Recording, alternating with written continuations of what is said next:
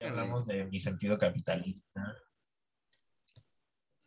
Estuvo, estuvo bastante interesante. Eh, ahora sí vamos a empezar el, tema, ¿no? ahora, sí, ahora sí vamos a empezar el, podcast que va a estar aburrido. Ya pasó lo bueno. ya no tengo más comentarios que dar sobre esta situación. Este, ahorita justamente Uriel me ha sacado mi lado más capitalista. Claro. Más ambicionista. El lado más materialista de Ezequiel. Así es. No se van a enterar, eh, a menos que eh, compartan el video y nos hagan famosos. Exacto. O sea, yo me he dado cuenta que yo sí quiero ser Alexis de Anda. La verdad. Claro. O sea, yo sí quiero ser rica, millonaria, pero ir diciendo como, no, güey, o sea, el dinero para qué. Claro, claro, sí. Yo, yo, yo no, o sea, cero el dinero. O sea, ay, espera, me hablan por teléfono y tu iPhone así. Ah. Mamalón, ¿no? el iPhone Plus Pro XR5. ¿Tú con cuánto dinero vivirías tu vida? ¿Con cuánto dinero? Eh, digámoslo, ¿cuánto está más o menos considerando que soy, estoy solo?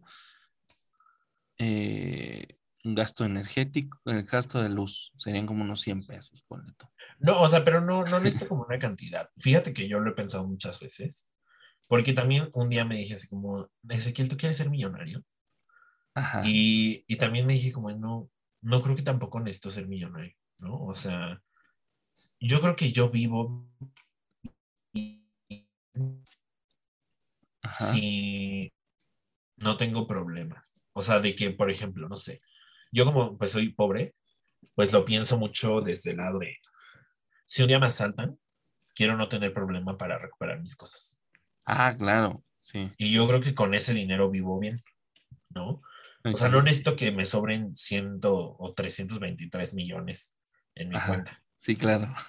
yo creo que con que un millón me sobre en mi cuenta, yo diría, ah, bueno, pues ya como que tranqui, y ya me basta. ¿no? Y una escapadita a Hong Kong, eh, pues sea nada más como una rascadita a tu, cartera, ¿no?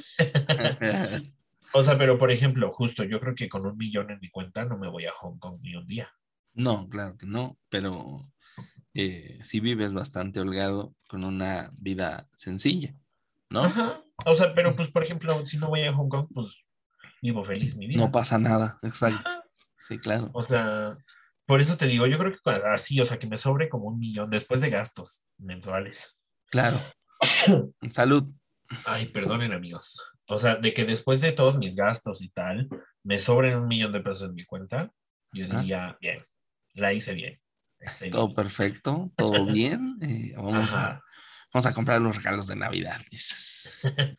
ah, o sea, por ejemplo, ahorita, desde mi cuestión económica, me estoy preguntando mucho cómo pues, me, me, alcanzará para los regalos de Navidad. Pero si tengo un millón de sobra, yo voy a decir, güey, claro que me alcanza. O sea, ¿para qué me preocupo? Mañana voy a donde quiera que vaya. Le voy a comprar a mi sobrino la moto que quiere. Pues sí, o sea, justo yo creo que, o sea, como que liberarme de, esa, de ese pensar, ¿no? O sea, yo encuentro muchas personas a mi alrededor que han sido desgraciadamente asaltadas en estas fechas y que me dicen como, no, pues yo creo que voy a tener celular hasta como dentro de dos o tres meses. Sí, claro. Sí, digo como, no mames, ¿cómo? ¿Cómo? ¿No? ¿Cómo? Sí, sí. Pero igual digo como, bueno, pues igual se me asaltan hoy pues no sé, no sé si yo recuperaría mi celular, no sé. Claro, claro, sí, sí, sí. O sea, ese, ese pensamiento también, o sea, yo estoy de acuerdo contigo. O sea, con tal de, de, vivir una vida modesta. O sea, por ejemplo, a mí no me gustaría vivir, por ejemplo, en, digamos, en, en Polanco o en, este, incluso en algo más, digamos, clase, de clase media como la Nápoles o la Roma, cosas así. ¿Sabes qué? No me gustaría. ¿Y sabes por qué? O sea, ni siquiera es una razón de, de, de como de, de, ay, güey, yo no quiero ser identificado con la clase media y cosas así, ¿no? O sea, yo soy pobre, de, o sea, yo quiero aparentar pobreza. No, sería más bien porque no hay mercados ni tianguis eh, cerca. ¿Te has dado cuenta que en esas zonas luego no hay mercados o, por ejemplo, tortillerías? ¿No? Y que la gente va a comprar tortillas al súper. O sea, eso, eso, eso me he dado cuenta que me estresaría bastante. O sea, pero por ejemplo, en City Market, City Market vende unas tortillas muy buenas, la verdad. ¿eh? De maíz rojo, de maíz azul, muy ricas, ¿eh? La verdad. Puedes ir al, al, este, al Puyol. Ajá, ahí venden unos eh, maíces mixtos bien deli, la verdad, ¿eh? o sea, yo, por ejemplo, yo creo que yo tampoco necesito vivir. O sea, yo creo que viviría, por ejemplo, en la primera sección del bosque de Chapultepec. Yo viviría ahí. Pero justamente por la centralidad del lugar. Ah, o sea, de que a donde sea que vaya, me voy a hacer una hora. y entonces yo diría, güey, de la periferia que vivo ahorita, de ir al centro significa tres horas de camino, eh, a vivir a una hora de todo, pues yo diría, o sea, huevo que sí. O sea. Sí, claro. Yo en la Narvarte, ¿sabes? Sí, o sea, como que justo todas esas colonias muy fifis, yo las querría justo por su centralidad. O sea, yo podría muy bien vivir en la Narvarte, en la Nápoles, en la del Valle. Pero, pero eh, eh, ¿te has dado cuenta que como que la Narvarte tiene, tiene esta, esta esencia así como de, como de barrio del centro, o sea, como la obrera, como la doctores, pero al mismo tiempo es como medio fifí, como, como que está ahí a caballo, ¿no? O sea, entre, entre lo fifí, entre, entre la Roma y entre la obrera. o sea, Tú dices de, o sea, de, este, que, un día puedes, que un, día puedes salir a pasear a tu perro tranquilamente, pero también regresas de pasear al perro y ya te desvalijaron el carro. O sea, eh, perfectamente puedo, puedo pensar eso. Se vive de todo, dice.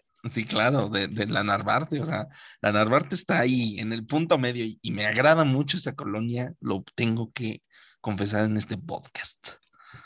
Sí, o sea, yo creo que justo yo no viviría, por ejemplo, o sea, si yo viviese en, en la primera sección del bosque de Chapultepec, Creo que no viviría así como de, güey, es que yo vivo ahí, o sea, yo vivo en la primera sección del bosque Chapultepec, ¿tú qué me miras? O algo así, como que no. O sea, yo solo diría como, ay, mi casa está bien cerca, vámonos, ¿no? O sea, como... claro, sí. No sé, siento yo que no se me subiría mi privilegio clasista, siento yo, ¿verdad? Como no he vivido esa, yo esa situación, pues no, no he visto cómo reacciono, ¿no? Sí, claro pero siento yo que no se me subiría mi privilegio clasista. Claro. Yo pensar. Y, con esta suposición nos vamos al intro, porque si no, nos, seguimos derecho. Vámonos. Pues. Vámonos. Estás escuchando. Con Ezequiel Chávez y Uriel López. Un podcast de cine Oh, hi, Mark. Arte. Para mí, esto no es arte. Música. Literatura. Señora, tu hijo está leyendo la Biblia. Sociedad.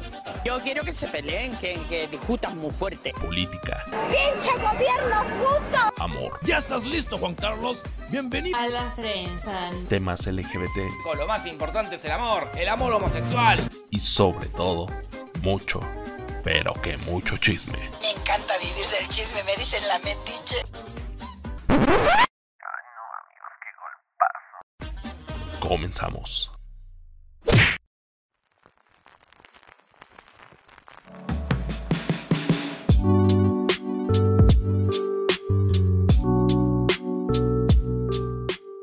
Bien, Ezequiel, tú dices, tú nos argumentas, tú nos comentas aquí ante todos y ante nuestro Señor Jesucristo.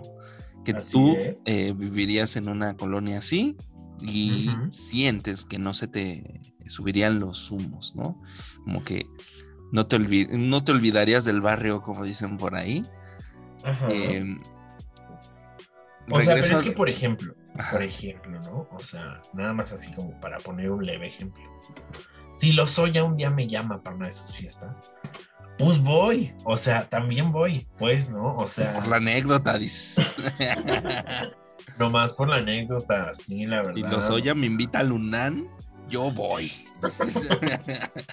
o sea, si, si por ejemplo, en una de las fiestas de los Oya, yo me encuentro a Andrés Manuel López Obrador, pues también me tomo la foto. O sea, como que, pues es que yo sí soy naco de esos. O sea, como que sí digo, güey, mi presidente, y luego ya despotrico madres detrás de él, ¿no? Pero en la fiesta yo me tomo la foto. Tú O dices, sea- es mi presidente y me representa 100%. dices. Ay, no, fíjate ahorita que hablando como de desde comentarios desde, desde la clase, desde, no sé, no sé cómo le dirías tú, Este, comentarios desde el privilegio de clase ajá, o desde el desprivilegio de clase, ajá. eh, estoy fría, estoy fríísima con que esta semana se llevó a cabo un encuentro en el Zócalo por AMLO, por lo bien que lo ha hecho. Uf, uf. Estoy frísima. En la estoy- AMLOFest. En la AMLOFest. Yo también, ¿eh? O sea, llegué al trabajo y nos dijeron, no, eso es que no sé qué desmadre está pasando en el centro. Al parecer el señor Andrés Manuel está haciendo su, su este, un, un evento y que no sé qué. Y yo, ah, verga, sí es cierto, iba a ser el AMLOFest. Y que según para celebrar que ya nos podemos ver todos, ¿no? Y en la puerta tocando el Omicron. Toc, toc. Ay, pero ¿y tú sabes qué sucedió? Porque fíjate que yo, pues, no, yo trabajé todo el día. ah, pues es que entonces no. Eh, mira, esto por lo que yo me acuerdo, o sea, ni siquiera como que lo investigué, yo me acuerdo que esto del AMLOFest viene desde que Andrés Manuel era jefe de gobierno de la Ciudad de México. Yo me Ajá. acuerdo perfectamente porque cuando Andrés Manuel estaba en, en- en el poder de la Ciudad de México, eh, yo estaba en la secundaria y eh, cada año eh, mis compañeros iban al AMLOFest en el centro. O sea, pero no, a ver, no, no, tú me estás troleando. O sea, tú estás jugando con mis sentimientos porque no se llaman los fest, ¿no? No, no se llama AMLOFest, pero Ah, la banda le dice así. En la Ajá. banda le dice así, en AMLOFest. ¿Por qué? Porque lo paga el gobierno. Entonces, Ajá. este, eh, esto, esto de, del AMLOFest no se había hecho desde que Andrés Manuel López Obrador salió del... Salió Fíjate, de- a ver, o sea, sí se habían hecho eventos antes, eh, digámoslo como estos conciertos masivos en el Zócalo, pero eh, digámoslo, no tenían como esta connotación de llamarlo AMLOFest eh, y de pues que fuera convocado por el mismo gobernador, ¿no? O sea, yo me acuerdo mucho de lo que hacía este Miguel Ángel Mancera, también hacía lo mismo, eh, pero realmente como que no lo hacía público él, o sea, como que no llamaba al- al- a, la, a la población a ir al evento, ¿no? Andrés Manuel sí lo hace, ¿no? Eh, eh, de ahí la diferencia, al menos, digámoslo, eh, si, si hay que buscarle una diferencia, en el papel es exactamente lo mismo, es un mega concierto o un concierto masivo pagado con dinero público, punto. ¿no? bueno, Eh, como de cada presidente, ¿no? También Peña Nieto también tuvo los suyos. Sí, también, claro. Ahí nos llevó a las grandes jeans. Ay, claro que sí. Ahí nos- Ay, fíjate que la- el, el Peña Nieto nos trajo al Roger Waters. Ahí andaba, ahí andaba Ah, sí, varios cierto. Sí, Sí, cierto. Sí, es cierto. Eh, pero, pero, o sea, ¿qué, qué- exactamente qué te dejó fría lo de, lo de la, la, Es que, fíjate que a mí me lo la multitud enorme a la que asistió?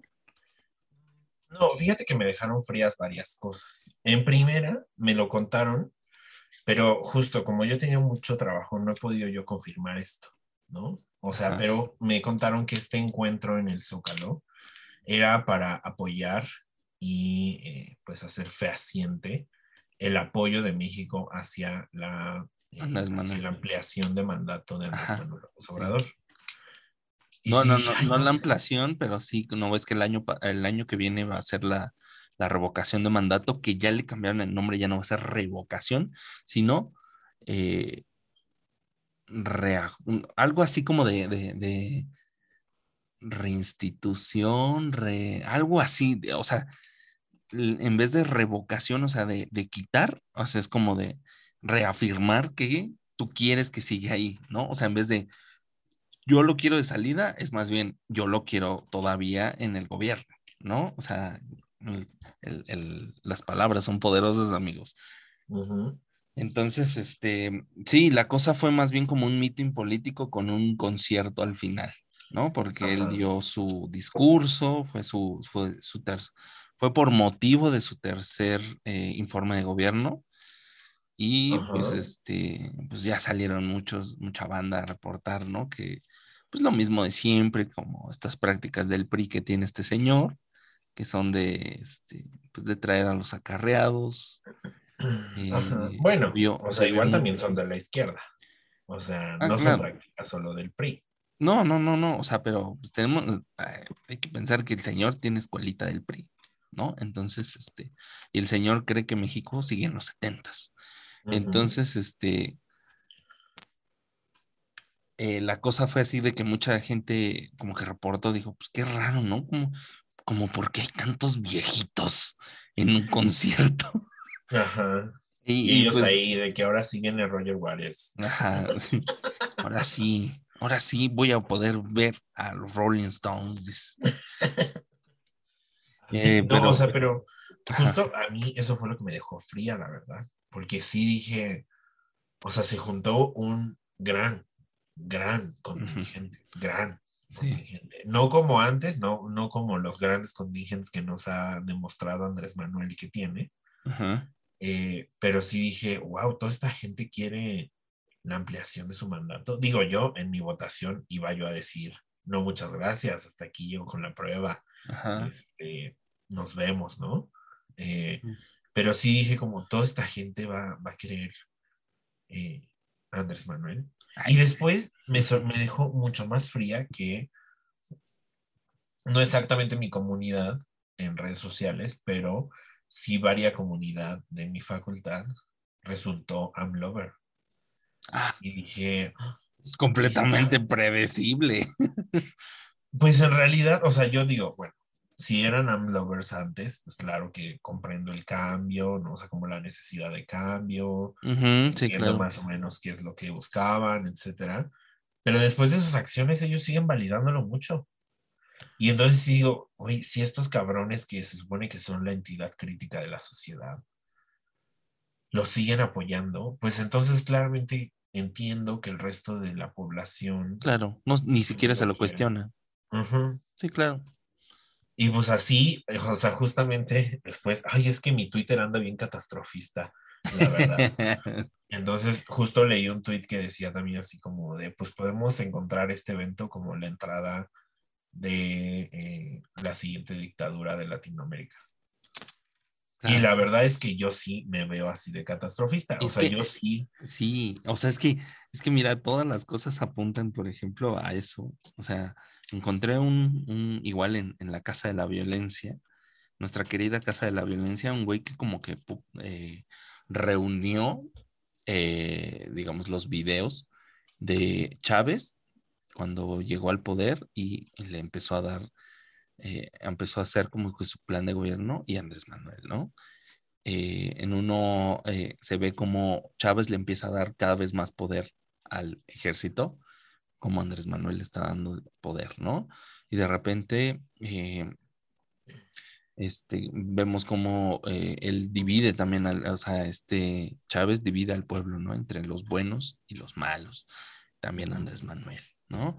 Como Ajá. ataca a la prensa y empieza como a, a socavar los, los derechos de libertad de expresión, sacando fake news y cosas así, también, ¿no? Eh, cómo empieza a implementar, digámoslo, como un Estado que tiene, que, que deja de ser un poco laico, ¿no? Eh, y a meter a la iglesia también.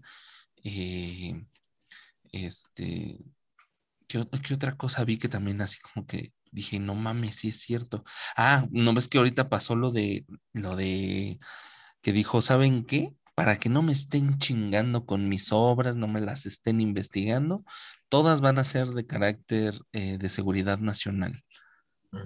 Y eh, pues es exactamente lo que hizo también el gobierno eh, chavista en Venezuela y pues todo el poder que le dio al ejército al principio como para poder instaurar su dictadura militar en un principio, ¿no? Eh, la única diferencia es que pues Chávez sí era militar y Andrés Manuel no, no lo ha sido, ¿no? Pero eh, la agenda ahí está, o sea, como que se ve claramente cuáles son los pasos a seguir y mucha banda así como de, creían que no íbamos a hacer Venezuela, fíjense cómo vamos, para dónde vamos.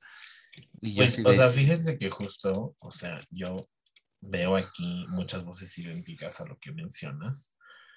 Incluso ves que también, pues, están, se marcó lo de la inflación histórica. Ah, sí, 7%, me lleva la chingada. Como si necesitáramos que las cosas estuvieran más caras. Sí, claro. Eh, pero justo yo creo que ya estoy pensando y diciendo como yo creo que Washington me tiene cada vez más cerca. ¿Más qué? Cada vez más cerca. O sea, yo creo que es momento como en Venezuela ir viendo hacia qué destino nos vamos a mudar. O sea, quisiera yo no ser tan alarmista, pero la verdad es que sí se ven muchas cosas que digo. claro. No, mira, ¿sabes qué? Yo creo que por la cercanía justamente que dices que tenemos con Estados Unidos, eh, eh, no creo que pase porque influye mucho, ¿no? O sea, pensemos que el, pues, el Tratado de Libre Comercio es como, digámoslo, el, el la mayor, el, mayor socio de, de México, ¿no? O sea, donde saca más varo de sus exportaciones es em, de México, que es, pues, eh, exporta pura materia prima, ¿no? Pero eh, pensemos en, la de, en esta de la reforma energética, ¿no? Que, que ya la iban a pasar y salió el, el, cónsul, el, el, embajador, el embajador de Estados Unidos en México a decir, pues al gobierno de Estados Unidos no le gusta tu reforma energética, Andrés Manuel. Y pum, se, echa para atrás y se manda a revisar hasta el próximo año. Yo eh, fue ahí cuando dije, igual y como tenemos cerca al vecino este, eh, pues igual y no pasa o no dejan que pase, ¿no? Eh, ahí pues se puede también radicalizar mucho porque pues recordemos que mucha banda que es de izquierda detesta morir a Estados Unidos, ¿no?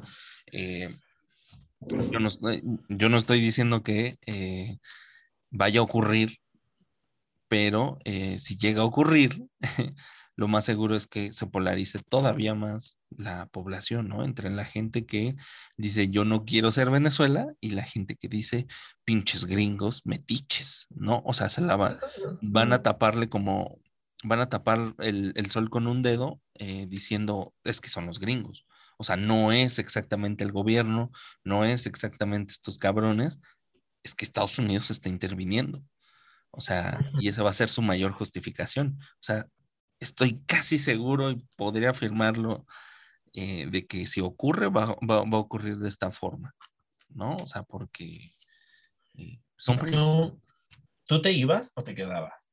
¿Aquí en el país? No, yo me iba. Es que yo también tengo decididísimo, o sea, de que va ahí. O sea. Adiós, sí. O sea, incluso, no sé, me voy a ir, me voy a vivir a, alguna isla paradisíaca. Es mucho mejor, sí. Sí, no, pero, o sea, la, la, pues la agenda ya está, amigo. Está cabrón, está cabrón porque este, muchas de las cosas que, que salieron, ahí, bueno, que no vi el, el, informe de gobierno, pero vi como el resumen y, eh, digámoslo, el señor como que sigue prometiendo cosas que eh, se supone que pues ya pasaron tres años y sigue prometiendo lo mismo que prometió cuando dio su primer discurso como presidente. Entonces, este, mm, pues vemos cómo va la cosa. Ay, amigo, pues no sé, no sé, la verdad, yo tengo mucho pánico, yo tengo mucho miedo, veo la devaluación del peso cercana, pero igual lo veía también con Peña Nieto, o sea, en su momento. Mira, yo, yo, yo la veía venir desde que empezaron a sacar los billetes nuevos. Yo dije, mm, van a imprimir dinero, se viene la devaluación, se viene una inflación, ahí se viene, muchachos. Sí, muy bonitos los billetes, pero eh, van a imprimir dinero y eso nunca es bueno. Sí, pues yo, yo creo que yo lo traía desde que sacaron el billete de mil Ah, creo que lo sacó Calderón, ¿no? Creo. No me acuerdo bien. Sí. Y ahora lo que se rumorea es el billete del 2000. O sea, recuerden que aquí, o sea, la economía se basa en cotización entre la masa que hay y la demanda que tiene, ¿no? Entonces, Si hay más dinero, pues claramente el dinero se abarata. Y si se abarata, pues todo lo demás se encarece. No nos conviene que se impriman más dinero. Nos conviene mejor pagar lo que ya se debe. Exacto. Pero pues también nuestro presidente no está haciendo mucho para pagar lo que ya se debe. No. Entonces, pues, ay, no sé, no sé, yo la verdad, solamente me quedé muy fría de que hubiese gente que, como que hubiese demasiada gente. O sea, es que yo vi demasiado en ese momento. pero, pero mira, fíjate, fíjate, aún así, piensa cuánta gente de todas esas fue no solo, o sea, no fue por el meeting, sino pues por el concierto. ¿No? Que, pero es que, o sea, justo es, lo mismo, pues, o sea, vayan por la razón que vayan. En algún momento los accionistas de Morena los convencieron de ir. Y lo mismo los pueden convencer de votar, por la razón que quieras. Llámese despensas, llámese becas, llámese estímulos, llámese programas, llámese conciertos, llámese lo que sea. Sí, claro. O sea, si simplemente la gente está prefiriendo un concierto a la dignidad de un país, pues, Dios mío. O sea, ¿qué podemos esperar de toda esa gente que fue? ¿A dónde vamos a parar? no o sea, yo, yo, yo, por ejemplo, ahorita no podría decirte, ay, pues, por ejemplo, yo, yo soy un oportunista de las elecciones. O sea, yo le firmo a todos los partidos que sí voy a votar por ellos y les digo, sí, sí, sí, jajaja, dame tal cosa, dame tal cosa. Y después al final tomo mi decisión y voto solo por uno. Pero yo ahorita no puedo decir, ay, es que esta gente solo se está ahí aprovechando de algo que le da el partido. Yo creo que sí son morenistas muy de corazón. Pues igual y sí, pero pues aún así no son todo el país. Pues sí, pero igual, es que, ay, exijamos votar, que sea derecho de ley. Sí. Sí, ya, este, pues ya nos veremos las caras. Lo más seguro es que pues la cosa sea medio amañadona, ¿verdad? Eh, pero pues ahí está la simulación. Yo digo que va a ser una simulación. Eh, él dice que ya se acabaron las simulaciones, yo digo que están más vivas que nunca. Así eh, Pero pues bueno, a ver qué onda. Igual también a ver cuándo acaba su central avionera, su refinería y todos los desmadres que está haciendo el cabrón. Pero bueno. pero bueno. Pero mira, ¿sabes que Ya nos desviamos bastante. No, no, no, todos siguen el mismo. Fíjate que yo, es que yo te traigo varios temas. es, eh, yo creo que todo va muy hilado. Ahorita estábamos hablando, o sea, ¿cómo definirías tú el tema? ¿Como privilegio de clase? ¿Como, como de, como que, no, estábamos hablando como de, digámoslo, como eh, nuestra conciencia de clase, más bien, ¿no? O sea, estábamos apelando uno al otro, nuestra conciencia de clase de eh, con cuánto dinero, dinero viviríamos tranquilos. Ah, es cierto. Y ya no me respondiste. Eh, pues tú empezaste a hablar. Eh, este, y después fuimos con Andrés Manuel y valió madre. yo, yo, digo que sí, o sea, yo viviría en la, en la, en la Narvarte, precisamente por eso, por eso lo dije. Y realmente no, pienso que a lo mucho no sé, como mis más grandes, o lo que más gastaría dinero sería en libros, yo creo. En libros y café y mamada y media que, pueda comer. que pueda comer. ¿Eh? Primeramente, sí. Sí, o, sea, que, o sea, que tú dices, después de pagar servicios, o sea, luz, agua, internet, eh, la renta, eh, lo que sea, eh, y que te sobra, a mí que me sobraran unos, unos, digamos, unos 15 mil pesos al mes, yo con eso. Comprendo. No, pues a mí sí que me sobra un millón. ¿Sí? Libre siempre al mes. Claro.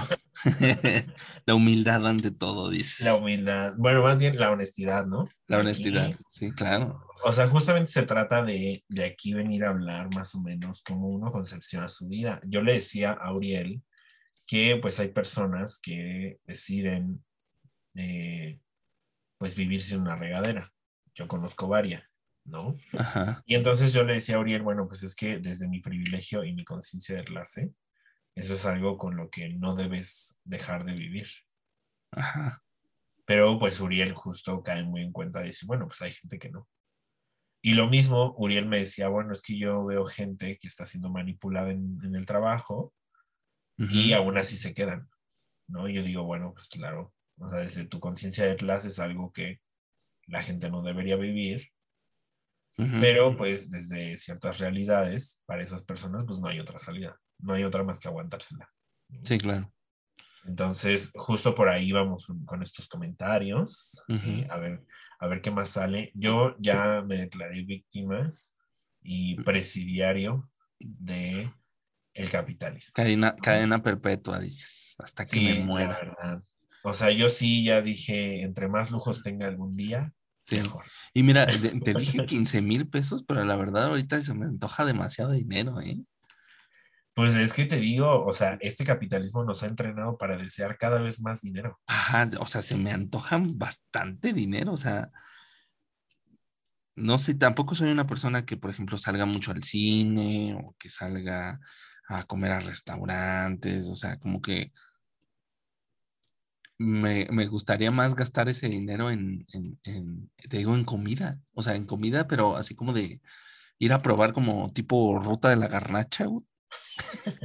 Es que rico es comer, la verdad, pero ajá, decir, comer se ha ¿sabes vuelto qué? cada vez más caro. este, aquí me dicen que hay un lugar bien chido, eh, yo voy a ir, ¿no? O sea, independientemente de, de, digámoslo, pues como lo hace el de la ruta de la garnacha, ¿no? O sea, va independientemente si el, es un restaurante fino o si no lo, o sea, es un puesto en la Pero- calle. O sea, por ejemplo, fíjate, yo nada más así como en mi recorrido gastronómico de esta vida, Ajá. eh, yo me he encontrado un problema. Y yo creo que el problema me lo ha traído el puto internet. La salmonelosis, dices. No, no, no, mira, te voy a, te voy a comentar un problema y yo creo que de ahí va a salir mucho jugo para hablarle algo. A ver, Yo creo que mi problema es el puto internet. el ¿Por puto qué? internet. Claro. Eh, mira, por ejemplo, el internet, ya lo hablamos la otra vez, nos ha convertido la paja, la, la paca, eh, esta preciosa ropa que adquiríamos en la paca, nos lo ha convertido en bazares vintage. Y entonces, sí. una queridísima, un, un pantalón de mezclilla que en la paca debería costarte normalmente entre 20 y 50 pesos, Ajá, claro. ahora te cuesta 700 pesos porque es vintage. Y vas a un bazar y adquieres ropa. ¿no? Ropa polillada, dice. Pero eso nos lo creo. ¿no? Sí. Yo creo que lo mismo está pasando con la comida, porque justamente muchos de estos odiosos bloggers gastronómicos que hacen justo la ruta que acabas de decir, yo por ejemplo, la ruta de la garnacha me recordó unos preciosos tacos que se llaman tacos de hamburguesa, que están sobre eh, Avenida Niños Héroes y no me acuerdo cuál otra, pero hay muy cerca de Ciudad Judicial. Esos tacos costaban 12 pesos cuando yo los visitaba. Ajá. Y después de volverse virales, gracias a nuestra querida ruta de la garnacha, acabo de ir hace ocho días y cuestan 32 pesos. No mames. Y Gentrificación. justo dices. yo, yo lo comparo y digo, güey, con 32 pesos, me perdonas, pero hay un restaurante en el que me sientan en un lugar y tengo un mesero y me dan un delicioso taco de camarón increíble por el mismo precio.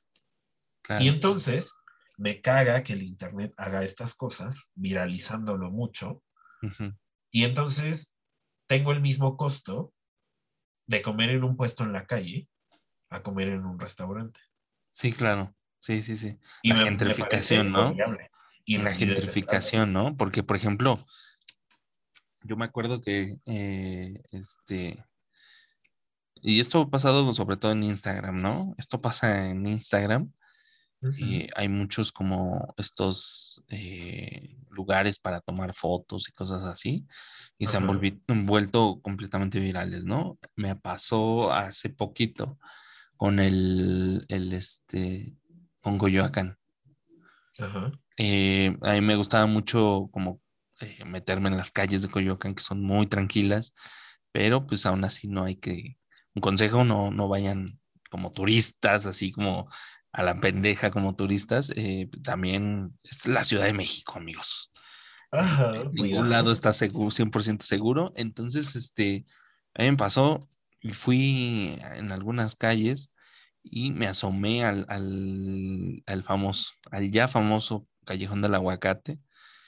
Chingo de gente, ¿eh?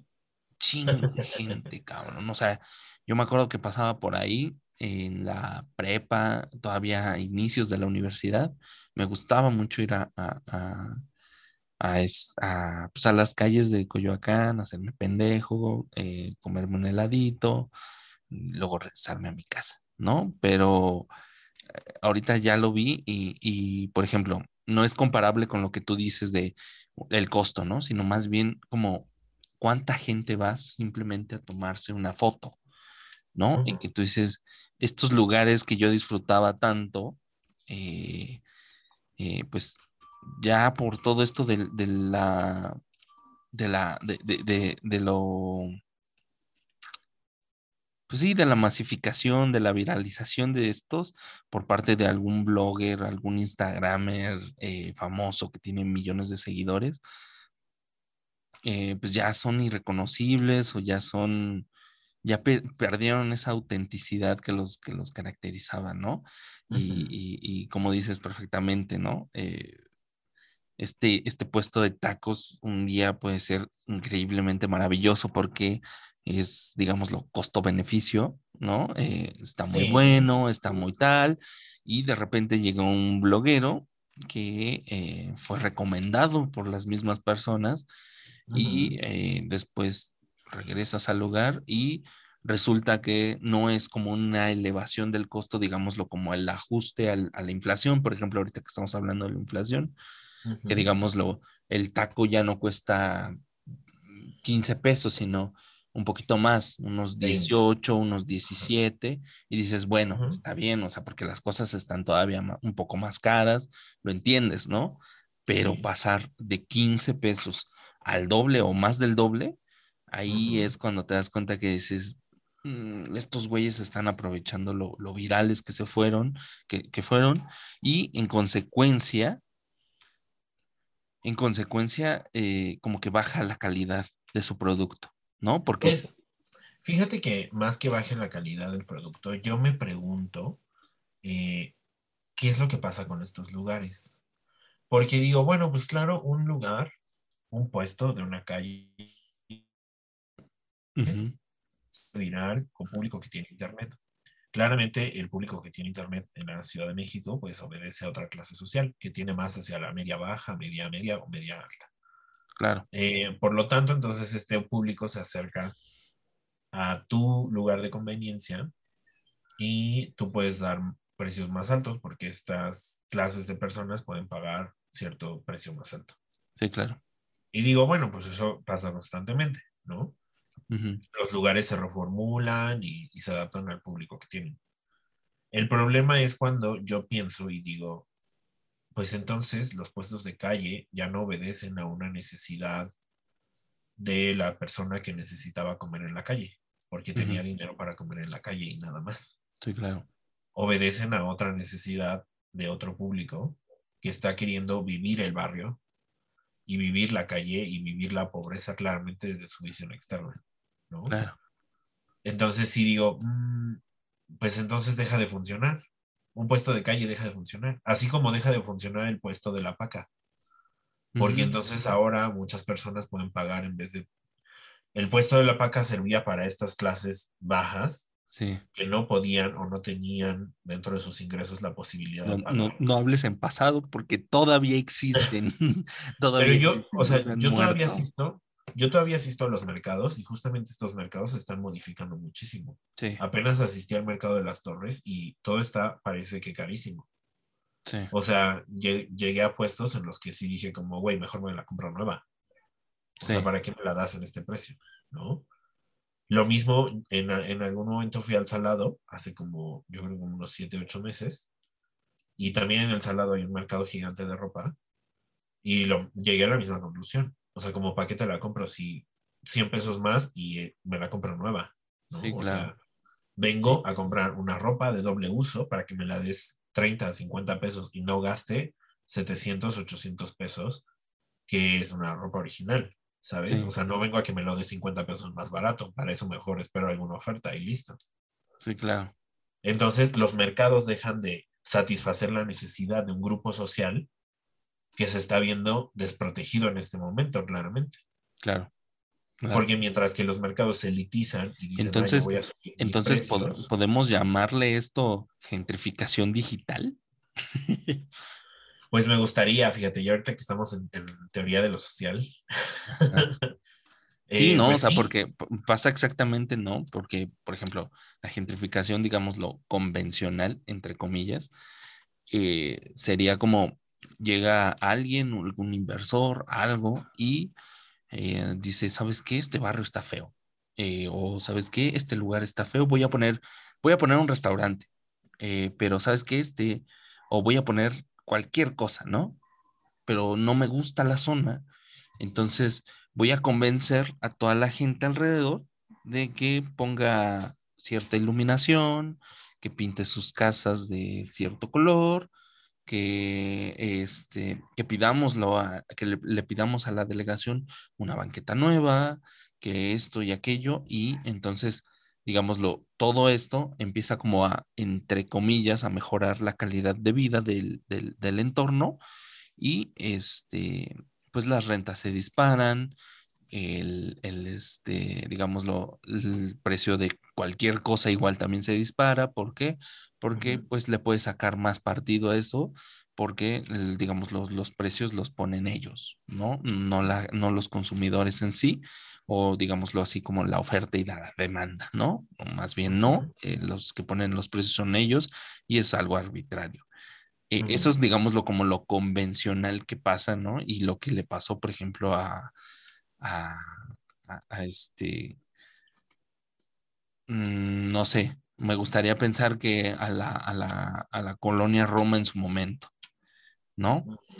Que era una colonia, ah, al parecer, o sea, por lo que he podido investigar o lo que se suele decir de la Ciudad de México en antaño, que era una colonia popular.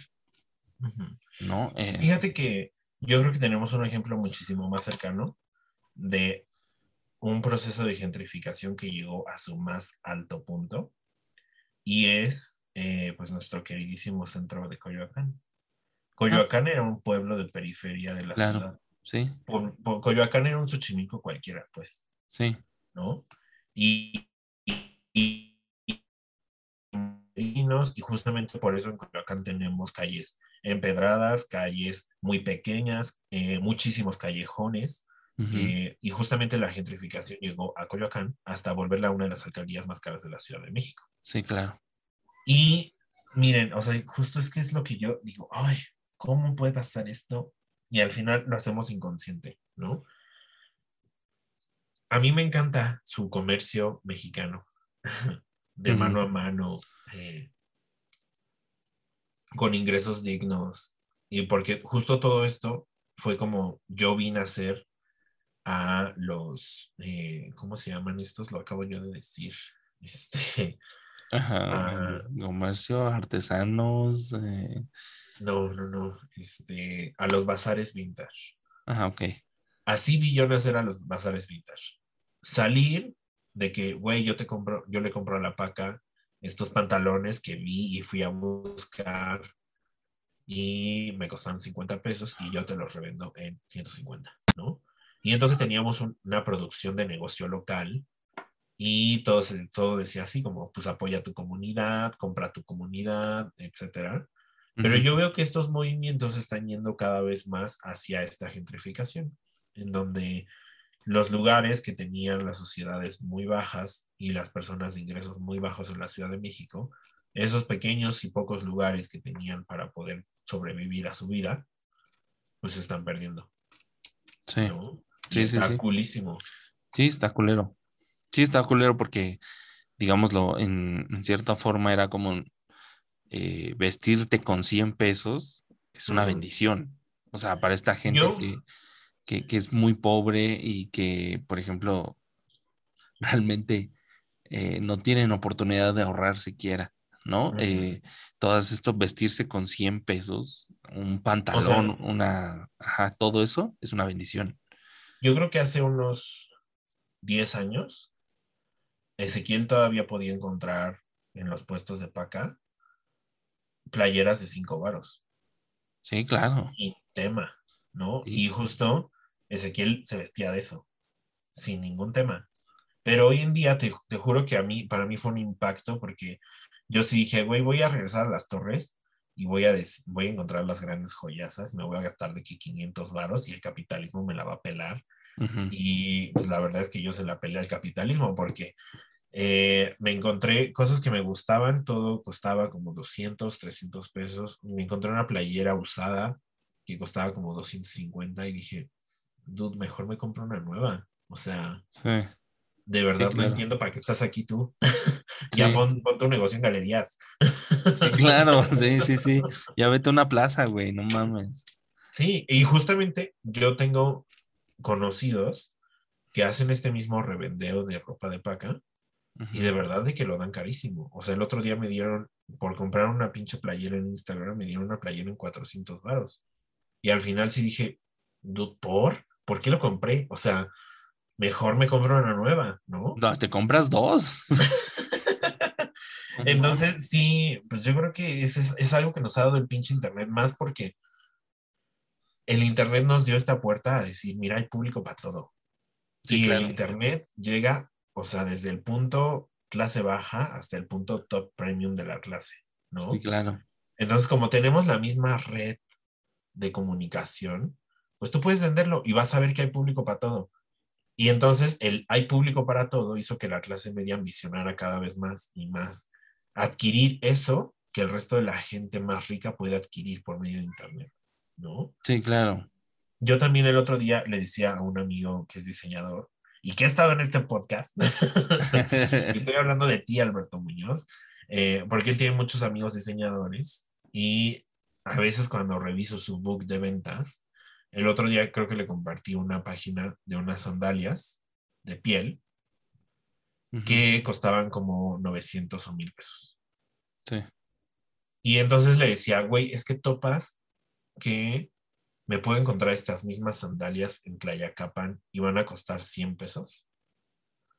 Porque yo le tendría que comprar a este güey que subió su página en internet unas sandalias que valen 100 pesos, se las voy a comprar en 1000. Y entonces, pues justamente el internet nos ha dado cabida que hay público para todo. Sí, claro. ¿no? ¿Qué, qué precio vamos a pagar en algún momento? Porque todos, o sea, justo con, si hay mayor competencia de precios, pues todos se van a ir adaptando. Y lo vemos, o al menos yo lo confirmo físicamente. De pronto aparecieron los bazares vintage y el mercado, el, el tianguis de la calle, se encarece. Y de Sí, pronto claro. aparecieron algo que se llama bloggers de comida. Y entonces el puesto al que yo iba y me tragaba un taco por 10 pesos, me lo, me, me lo sube porque ahora es un top, porque ahora es viral, porque ahora todo el mundo quiere asistir, ¿no? Ujú, claro. Lo- la calle que yo visitaba y que me encantaba sentarme ahí porque estaba solo, pues ahora ya no puedo porque ahora es viral, ¿no? Sí. Ay, qué embrutecimiento, la Sí, sí, verdad. sí, todo esto, ¿no? Y por ejemplo, yo me acuerdo que en el podcast de este Alex Fernández, cuando tuvo a Alan, Alan por el mundo, eh, justamente le hizo esa pregunta, ¿no? Eh, ¿Cómo te sientes sabiendo que quizá hay mucha gente que empieza a arruinar ciertas cosas porque quiere ir a los mismos lugares a los que tú vas? Y, y, por ejemplo, hablemos de reservas naturales, ¿no? Cuando él va a reservas naturales, eh, pues la demanda empieza a crecer más, las posibilidades de que tiren basura, de que hagan sus chingaderas en reservas naturales, aumenta, ¿no? Eh, entre más gente, pues más, más incidentes pueden ocurrir, ¿no? O también hablando de lo mismo de los viajes, muchas playas vírgenes están ahorita viéndose afectadas porque el mundo busca la exclusividad y el estar Claro. solo y las playas vírgenes se volvieron el top, ¿no? Sí, Eh, pero justamente se volvieron virales y entonces ahora ya ni, ni como playa virgen cuentan. Sí. O sea, Sí. De- recordemos que, por ejemplo, hace, ahí. hace, digámoslo, hace 10 años, eh, el pueblo de Mazunte, el pueblo playero de Mazunte, no era pelado ni por Dios, ¿no? Ahora es un centro turístico Gigante. gigante, ¿no? Eh, Lo- O, o lo que pasó con la. ¿Cómo se llama esta cosa? O sea, que hay como un lago dentro de una cueva.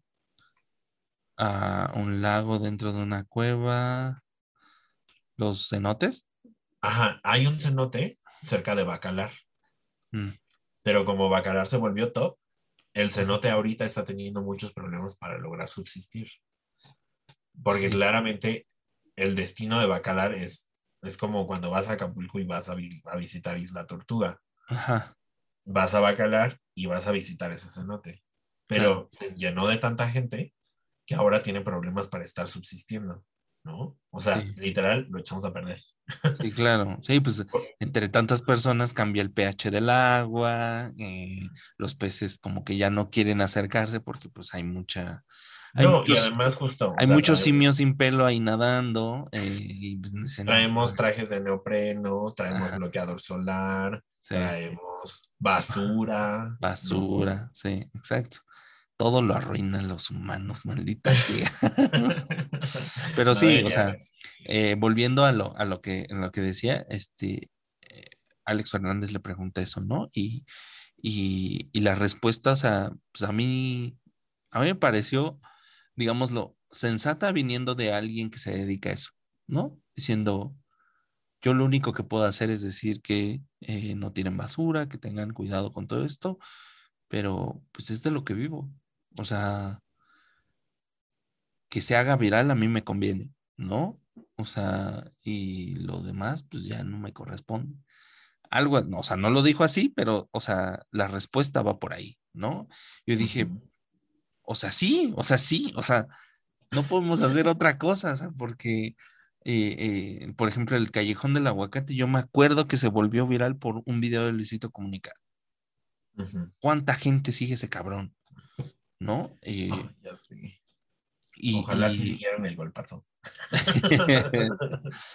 Queremos hacernos virales, amigos. Esto es nada más una excusa para decirles que nos queremos hacer virales. Ya estoy harto de querer ser independiente. Manténganme, por favor. Ay, pues justo, no sé, o sea, el valor del dinero hoy en día. Ay, es que también tengo mucho que reflexionar porque tú sigues la casa de papel. No, Mm, no, no, pero sé que ya salió la última temporada, ¿no? la ultimísima. Ajá. Y Y por ahí- justamente acaban con un rollo por ahí. Ah, ok. O sea, como justo la conclusión final es como, güey, el dinero es una ilusión. O sea, el, el, dinero, dinero es, algo el dinero es caca, dice. pues no como tal, o sea, pero sí, sí, literal, pues la conclusión final es esa, como el dinero es una invención humana. Pues sí. Y en algún momento esa invención humana tomó tanto poder en nuestra vida que es necesaria para subsistir, ¿no? Y que en algún momento incluso llegaremos a necesitar para respirar. Pero ¿podremos hacer algo dentro de este sistema? ¿Se puede salir del capitalismo desde el capitalismo? Visit- este, no se olvide de, de presentar el spin-off, porque según ahí va a haber un spin-off, ¿no? O sea, de eso Es- también me enteré, fíjate, o sea, no lo veo, pero me entero de, de esas cosas, no sé por qué. Pues hay muchas, en realidad. Es que hay, hay muchas habladurías de lo que se va a pasar con ese proyecto, que en realidad es un enorme proyecto. Muy cuestionable, la verdad, muy cuestionable. Como Y de, yo- "Mm, ya van, otra serie que van a explotar, dice Ezequiel. No, o sea, literal, yo creo que ya le dieron su máximo, pero yo sí, o sea, por ejemplo, esta serie se trata pues de unos güeyes que gustan de robar bancos, ¿no? Ujú. Y lo hacen así como de una forma súper mega inteligente y todo planeadísimo. Sí, muy, así. muy Oceans o Eleven, algo así, Oceans Eleven, algo así, ¿no? Entonces, yo, por ejemplo, lo primero que le cuestionaría a la serie sería como, pues, ¿por qué romantizar el delito? ¿No? Al final, todo, toda la serie está vinculada hacia que los rateros son los que están bien. Tienen y los policías sentimientos. que de- per- No, o sea, de verdad, y los policías que los persiguen, ah, así como a fe terrorífica, hasta que paguen su delito, son los que están mal. Sí, Pero justo dije, bueno, pues es que esa es la visión que te hace ver el proyecto, desde la romantización del delito. Ajá. Eh, y y es, es que te digo, es muy cuestionable. También tiene cosas muy machistas, también tiene, ay, no sé, o sea. Pero bueno, el- la conclusión acá era de que el dinero es como. Con dinero baila el perro, dices. ¿Qué se puede hacer desde el sistema para cambiar el sistema? ¿Se puede hacer algo? Ay, no sé, amigos, yo creo que esa es una gran pregunta, muy, muy ¿Cree- filosófica. ¿Crees que la humanidad pueda huir del capitalismo? Mira, yo creo que cuando quieran huir de eso va a ser demasiado tarde. O sea, yo, yo, yo sí estoy, o sea, por ejemplo, yo le digo mucho a mis amigos que, creen en esto, ¿no? Que son muy de izquierdas, que son como muy socialistas y muy esto. eh, eh, yo les digo, o sea, está muy chido que puedas pensar que va a haber un cambio o que pueda haber un cambio. Digo, pero cuando la humanidad se dé cuenta o quiera darse cuenta de esto y dar marcha atrás o cambiar el sistema de explotación de recursos actual, el- el- la explotación capitalista va a ser demasiado tarde. Creo que ya el daño va a ser irreparable y pues la cosa va a ser tratar de alargar, digamos, la existencia humana en este planeta, eh, porque, digámoslo, el cambio, el cambio va a ser increíblemente eh, irremediable. O sea, O sea, yo- pero yo sí ¿tú soy de esos catastrofistas, ¿no? Eh, y- y incluso me desespera mucho a la gente que, incluso siendo o presentando todos estos argumentos catastróficos, al final como que dicen, no, pero hay esperanza. Y yo, no mames. O sea, bueno, pero entonces tú crees que estamos todavía a tiempo de salirnos? Ahorita, yo creo que sí. O sea, yo, yo estoy convencido de que sí, de que sí se puede. Actualmente sí se puede, pero es que somos, somos ya 8 mil millones de personas. O sea, Pero justamente yo, yo, yo, yo pienso y digo, mm, ¿cómo haríamos una sociedad sin compra y venta? ¿Sería justo? ¿Bailaríamos por algo? O sea, así de que, no sé, yo quiero un pan, bailo por él. O sea, ¿qué daría a cambio de ese pan? claro, ¿Cuál sería otro? claro. Es, es lo que te decía hace rato, ¿no? De que empeza- antes de que empezáramos Yo, a este a, a grabar, que te decía que la, que la condición humana siempre ha sido la pobreza. La condición del ser humano siempre ha sido la pobreza, si lo vemos en términos económicos, ¿no? Eh, la riqueza o la- los lujos y todas estas cosas son relativamente nuevos. O sea, en la historia de la humanidad siempre se ha vivido bajo la pobreza, el umbral de, de lo que llamaríamos pobreza, pero digámoslo, hasta ese momento era sostenible. Bueno, siempre fue sostenible. o sea, pero justamente es que mira, todos estos pensamientos locochones que traigo el día de hoy Ajá, vienen de unas lecturas que yo me eché ajá. sobre, eh, justo, no recuerdo ahorita el nombre del autor, pero el libro se llama El capitalismo desde siempre. Y justamente este autor dice, bueno, pues es que siempre hemos sido capitalistas. O sea, siempre queremos tener dominio sobre algo. Incluso, o sea, desde las personas que mataron animales para comer o que comen plantas. Y entonces somos capitalistas per se, por necesidad. Entonces él dice, bueno, si queremos salir del capitalismo, ¿qué sistema se tendría que suponer? Porque entonces ese sistema sería, yo no soy dueño de ningún animal, por lo tanto tampoco me lo puedo comer, eh, a menos que luche contra ese animal y entonces en mi lucha lo mate. Y entonces tampoco soy dueño de ningún metal, ni tampoco de ninguna madera, entonces tampoco tendré donde vivir, porque esa madera no me permite. No, no- Sí, me no, esa es la, pues, digamos, como, como la diferencia de la, condi- la condición humana, hablándolo en términos naturales, ¿no?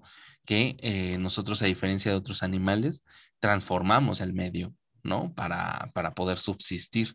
No es, por ejemplo, que como un león, ¿no? Que dice que caza porque tiene hambre y eh, no construye absolutamente nada. Dice, ah, ese árbol me mama, vamos todos en manada y nos vamos a dormir en ese árbol. Por Eh, eso, o sea, pero justo lo que tú dices como, bueno, es que el humano puede subsistir sin una casa, Ajá. pues yo digo, bueno, vemos. No, no, o, O sea, sea, yo no dije vemos, eso cuando vemos. dije eso, Ezequiel. Pues, tú dijiste que todos esos lujos de la civilización están hechos No, no, no son una cosa, son lujos, o sea, una regadera es un lujo. Te podrías bañar perfectamente a jicarazos. Me podría bañar en un río, pues, Claro. pero, o sea, justamente tener un techo, a mí me parece pues, Exacto, es que ese es el problema, porque como somos, eh, digamos, somos monos sin pelo y sin la fuerza de un mono, este, pues no podríamos sobrevivir, y, eh, no podríamos sobrevivir, por ejemplo, o sea, el pelaje no lo tenemos para sobrevivir un invierno, ¿no? A huevo tenemos que meternos o en cuevas para poder sobrevivir y eh, este, cubrirnos con algo, con el pelo de otros, de otros animales que sí tienen. ¿no? Y la verdad es que quién sabe si yo pueda sobrevivir, ¿eh? Porque sin mi cobija de león, yo, aunque me meta en la cueva más bonita del tu mundo. o cobija de tigre, esa es la que me salva. Cada invierno, como guerrera, dices, ahí está. O sea, pero justamente a mí me parecía muy interesante lo- la pregunta que hacía este autor. Ajá, Si nosotros quisiéramos cambiar el sistema, sí, pues tendríamos que olvidar la propiedad totalmente. sí, claro. Y como tendríamos que olvidar la propiedad, no sé si la adaptación se iría con la propiedad, la adaptación del medio per se. No sé si eso se iría con la propiedad o no. Y entonces no sé cómo subsistiríamos, porque incluso decía, bueno, y es que igual otros humanos hacen cosas distintas a nosotros, ¿no? O sea, yo puedo hablar muy bien y otro humano puede cambiar mi instalación eléctrica, que yo no sé hacer ni madres de eso, ¿no? Y entonces él decía, bueno, pues es que el capitalismo nos enseñó que voy a cambiar un valor por otro. Claro, Tú sabes hacerme esto y yo te doy esto. claro. Últimamente nos ha enseñado que lo voy a cambiar por moneda, ¿no? Que parece ser un idioma universal. claro. Pero antes teníamos pues un sistema de intercambio, que al fin y al cabo es capitalismo. Yo voy a cambiar un valor por otro. Sí, sí, sigue siendo marcado. Sí. Ajá. Entonces, pues él decía, bueno, ¿qué tendríamos que hacer? Porque entonces sería, significaría que no somos individuos en sociedad Claro. y que no estoy cambiando ningún valor por ningún otro valor. Y que Claro. entonces yo tendría que vivir bajo mis propios medios y posibilidades. Y entonces si yo no sé casar, pues me muero en unos dos días. Y Sí. si yo no sé hacer nada, y si yo no sé en todos los climas, pues en cuanto haga frío. Sí, claro. Es por O sea, eso ¿qué que- tendríamos que hacer para salir del capitalismo? Este, este, este axioma, ¿no? De, del- del- de que el hombre es, eh, es un ser social por naturaleza, ¿no? Incluso está comprobado psicológicamente que eh, somos tan seres sociales que cuando se le excluye a un ser humano por completo de contacto alguno con otros seres humanos, el daño psicológico, incluso, incluso cerebral, es evidente, ¿no? O sea, el, el- el ser humano por sí solo o su cuerpo se hace daño si no está en sociedad, ¿no? Eh, el, yo creo que, o sea, como, eh, y, y es un acierto que yo, por ejemplo, le doy mucho a, la, a, a las teorías de izquierda más socialistas, bueno, las teorías del socialismo, del materialismo histórico, de que eh, los seres humanos, ninguno ha logrado nada por exactamente por sí solo. Así como tú dices, todos tenemos capaci- capacidades y conocimientos distintos y, y- y, este, y todos dependemos de todos. O sea, el que te diga, yo lo aprendí por mí mismo, eh, uno de dos. O es un ermitaño que lo aprendió a base de prueba y error y que vive solo apartado en la, en la, en la, en la montaña y lo aprendió efectivamente por sí solo. O es una persona que no quiere darle como el crédito o más bien eh, no se da cuenta de, de que le puede dar el crédito a todas estas personas. Decir, yo lo aprendí por mí mismo. O sea, por ejemplo, digamos, un idioma, una cosa es completamente distinta a ser autodidacta y otra cosa es aprenderlo por ti solo. O sea, decir que yo lo aprendí por ti solo, bueno, ok, para aprender un idioma tuviste que haber tenido contacto al menos con otra persona que supiera el idioma, que te enseñara, que en algún momento te ayudara a eh, practicarlo. Eh, algún libro que escribió otra persona que está compartiendo sus conocimientos mediante un libro. Sí, lo está vendiendo, pero también te está compartiendo ese conocimiento a cambio de un dinero. Esto, esto que dices de cambiar un valor por otro. Eh, pero honestamente, lo de, lo de salir del, del, sistema capitalista, yo creo que precisamente viene a partir de esto, ¿no? Entender que, por ejemplo, los seres humanos no han logrado nada por sí solo y que somos un equipo todos.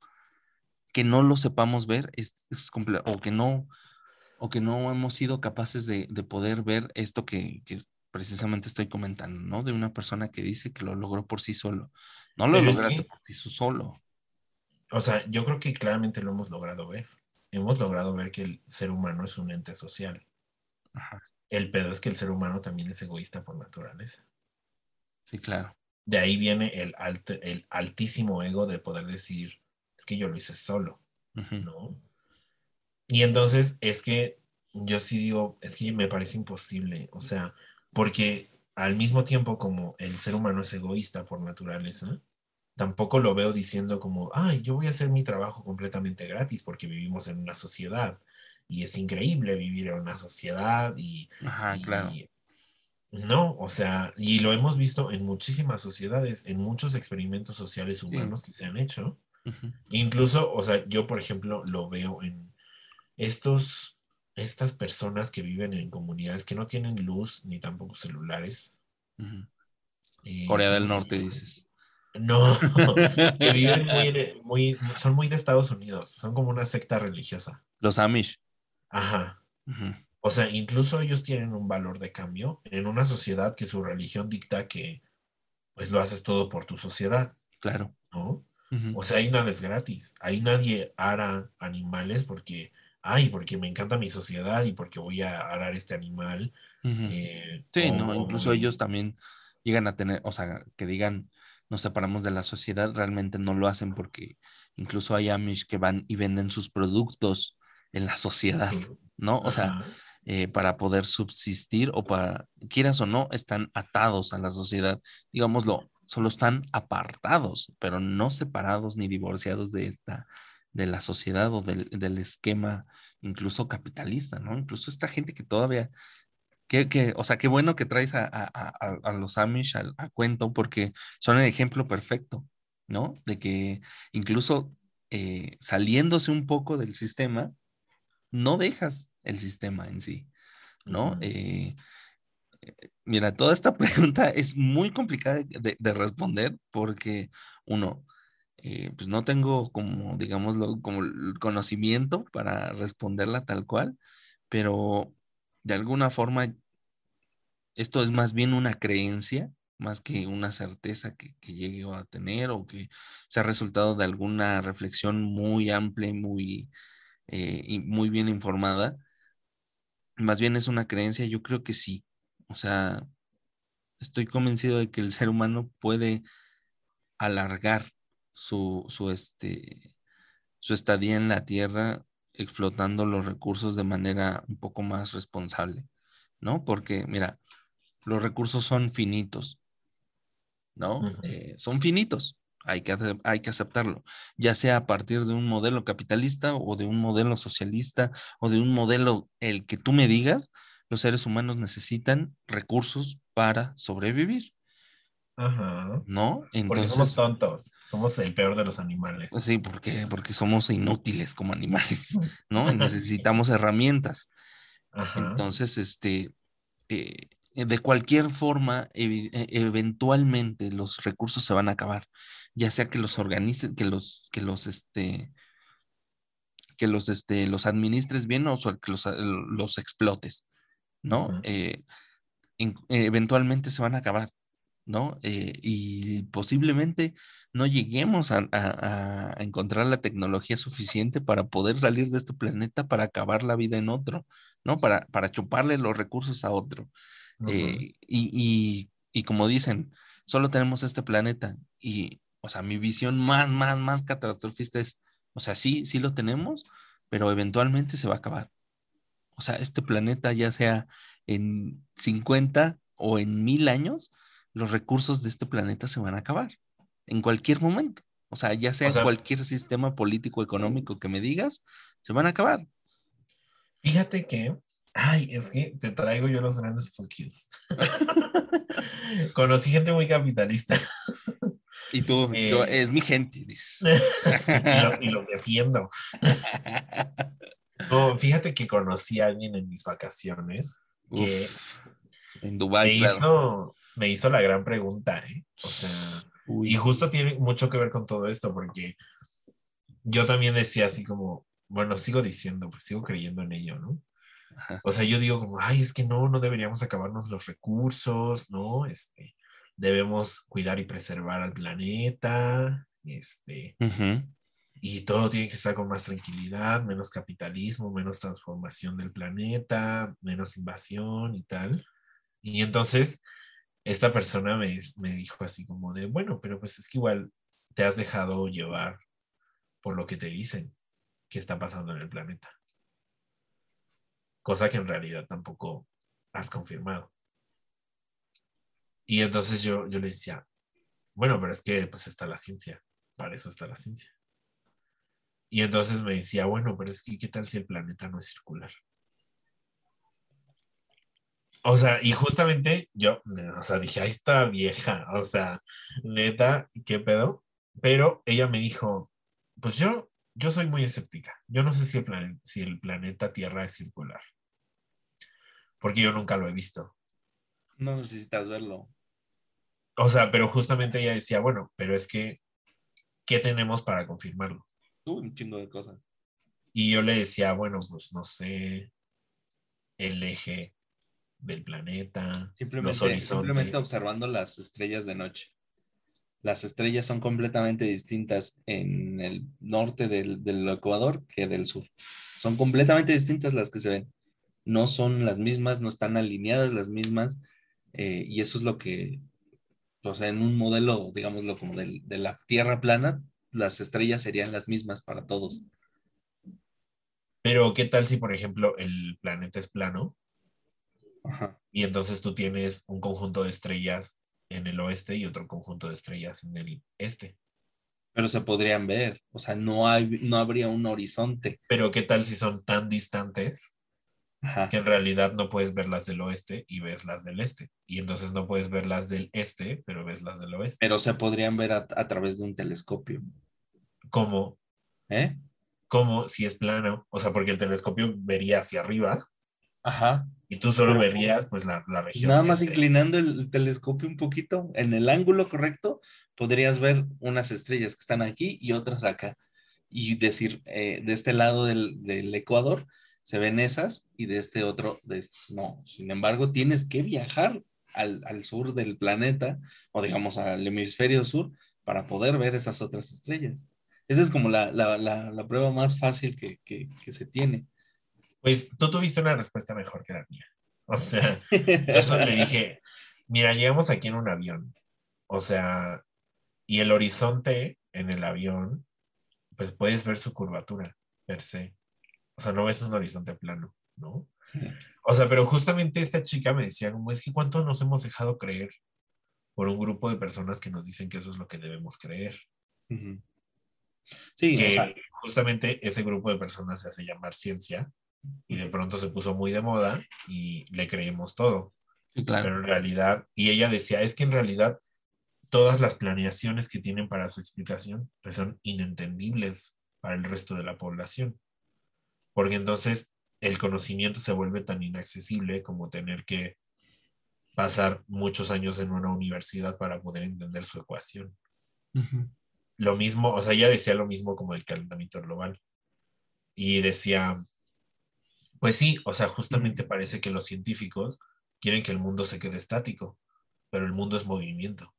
Y la materia se crea y se quema o se transforma. ¿Y qué tal si el calentamiento global en realidad solo es la transformación de la materia? Como ellos dicen. O sea, justo decía como, es que los científicos dicen que la materia se tiene que transformar, pero quieren que el mundo se quede estático igual. No, no, más bien se comprende que el, el mundo no es estático y que los cambios, incluso ha habido pues, cambios, eh, digámoslo, cambios climáticos naturales en la Tierra, o sea, que, que influyeron, que no, que no son, o sea, el cambio climático, se habla de cambio climático porque hay influencia del ser humano. O sea, si no, no se hablaría de esto, estoy seguro, estoy casi seguro. La glaciación no fue culpa de los seres humanos, por ejemplo. La última gran glaciación no fue culpa de los seres humanos. Eso fue eh, de manera natural y decir que eh, se espera una, una tierra estática sin cambios es eh, completamente distinto. Lo que yo lo que yo estoy convencido y lo que de lo que sé yo es que más bien la alarma viene por que por influencia de, de la contaminación y de- del influjo humano, el, digámoslo, un, ca- un cambio climático puede ocurrir de manera más rápida y más catastrófica que no dé paso al, al, digámoslo, a la transformación del- de la Tierra como, como ocurrió con las otras mega extinciones, por ejemplo. Pero justamente yo, eh, es, es que ella decía como, pues si ese es el destino, ¿quién lo va a detener? Ah, ya se puso filosófica. O sea, ay, no, es que de verdad es que esta plática a mí me dejó frísima. Más porque en algún momento yo primero dije como, güey, esta vieja loca, qué pedo, ¿no? O sea, y después se iba metiendo como tanto y de pronto dije, ay, no sé, quizá debería yo cuestionarme. Después, o sea, ya después no me la volví a encontrar jamás en la vida. Fue como una aparición así muy extraña.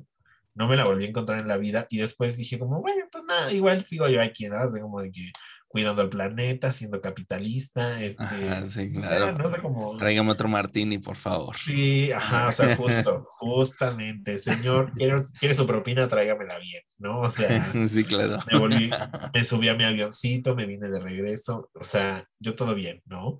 Sí, Pero claro. sí, la verdad es que sí te deja mucho pensando, por ejemplo, y lo peor es que después me lo encontré en un profesor de la facultad, que después te pasó el chisme, Uf, pero esa misma plática me la encontré en un profesor de la facultad. Y Claro. dije como, ay, no sé, no sé qué haré. O sea, yo sigo firme en mis postulaciones, yo sigo creyendo en la ciencia per se, pero sí Ujú. digo como, bueno, pues al, al mismo tiempo hay que ser un poco autocrítico claro. y decir, pues igual estoy creyendo en un montón de postulaciones que yo en la vida he O confirmado. sea, la, la cosa más, más reciente que tenemos de esto es la, la vacunación. Todos aceptamos sin rechistar que esas vacunas nos iban a, a- a quitar la, la- a- eh, o nos iban a proteger del coronavirus. O sea, Ajá. Y esto fue por medio de, de los, de los medios masivos de comunicación, gobierno, eh, digámoslo, eh, influencers incluso. eh, o sea que sí hay un trasfondo eh, científico, sí, pero nadie nos asegura que esta cosa también haya sido, digámoslo, como un, una forma de probar eh, métodos de manipulación nuevos, o eh, más bien no nuevos, sino que les cambiaron unas cosillas para poder decir, ¿sabes qué? Voy a comenzar a la mayor cantidad de personas de que esta cosa los, va, los va a proteger de esto, ¿no? Y, por ejemplo, yo lo que veo, por ejemplo, no sé, a mí no me consta nada de esto, pero lo que veo mucho es de la, de la, de la, de la vacuna Sputnik, ¿no? Que muchos, muchos, muchas personas están convencidas que no es efectiva, que la chingada. Y si tú le preguntas a un experto, yo le pregunté a un médico, bueno, una, a una doctora, tiene doctorado, Ajá, ok. y le dije, ¿cuáles son las mejores? Me dice, pues según los estudios y todo lo que, lo que la OMS saca y, y pues se difunde entre, los, entre todos los colegas, es que las mejores son Cancino y Sputnik. ¿Por qué? Y ya me dio una explicación que la verdad eh, no sabría decir con sus mismas palabras, pero lo que entendí es que eh, una cosa es que sean de ARN, eh, ¿cómo se dicen? ARN Mensajero. Mensajero y las otras son el virus debilitado. O sea, el Sputnik y esta, eh, la otra, la China, son de, del virus, no sé qué les lograron hacerlo y eh, son como las vacunas, digamos, lo más convencionales, que son como las, las del tétanos, las de eh, todas estas, ¿no? Que son O sea, pero virus justamente debilitado. Y las otras no. Pero, Eso- sin embargo, nos, nos comimos la- el cuento por parte de los gringos o de las empresas farmacéuticas de que eh, la Pfizer y la AstraZeneca son las mejores. Y yo he escuchado mucha gente que dice que la Sputnik es basura, que esto. Yo creo que más bien es por eh, todo el pedo mediático que ha habido, ¿no? Eh, y- y que no se le, y que la, incluso la OMS no ha querido reconocerla como una, una, una vacuna, digámoslo, fiable. Y hasta ahorita, incluso con lo del Omicron que salió hace poco, se comprobó que también la Sputnik puede eh, combatir el Omicron. Entonces, o sea, que si pero- hay evidencia realmente de que estas cosas sirven, ¿por qué hay una campaña de desprestigio en contra de estas? Y, y- y- y si tú lo ves, es Rusia y China contra Estados Unidos. Y dices, puta guerra fría de siempre, ¿no? O sea, pero es que eso también fue muy, muy, muy cuestionado de parte de lo de la Sputnik y la Cancino. Ajá, O sea, simplemente, como bien dices, tenemos un historial de vacunas gigantesco que no utiliza una modificación del ARN. Exacto, ¿Por qué esta sí tendría que? exacto, exacto. Entonces, eso, es a, justo- eso es a lo que voy. O sea, sí está bien cuestionarse algunas cosas, pero también hay que abrirse a, a- a tratar, bueno, ok, por algo existe la, eh, digamos, la, la, eh, la difusión de la ciencia, ¿no? La, la difusión cultural de la ciencia explicada for dummies, ¿no? Para la gente que no somos científicos y que no podemos manejar muchísimos, eh, digamos, datos y, y- y cosas así, ¿no? Muy científicas. Yo no sé, no soy científico, pero eh, para eso es- existe, ¿no? Eh, y tratar de entenderlo desde ese lado y decir, bueno, ok, cómo funcionan, eh, mis clases de la prepa de biología pueden que funcionen en este momento, eh, o mis clases de física de la prepa puede que funcionen en este momento, y, y, y decir, bueno, ok, la Tierra no es plana por esta y esta y esto, y lo se puede comprobar por este tipo de cosas, ¿no? No necesitas verla, simplemente estos experimentos, y cuando te lo explican, dices, claro, tiene sentido, y que y son experimentos que incluso puedes hacer en tu casa, eh, y dices, bueno, ok, eh, dices, sí, tiene sentido. Pero eh, también habría que cuestionarse todas este tipo de cosas que tienen un trasfondo que, se, que, que, que a legua se, se, se huele como una, una manera de, de, de manipulación incluso, ¿no? Eh, yo, yo sí me cuestiono muchas cosas, por ejemplo, lo de, lo de la Sputnik y todo esto de las, de las vacunas. Y un momento que cuando ya me, o sea, cuando me vacuné, y dije, güey, ¿qué tal si, qué tal si todas estas vacunas realmente es un placebo? Y están haciendo un, un, eh, un- un experimento a nivel mundial. Mundial. Ajá. ¿Cómo funciona el, el- el efecto placebo en, en- en- en una población de 8 mil millones de personas, de individuos?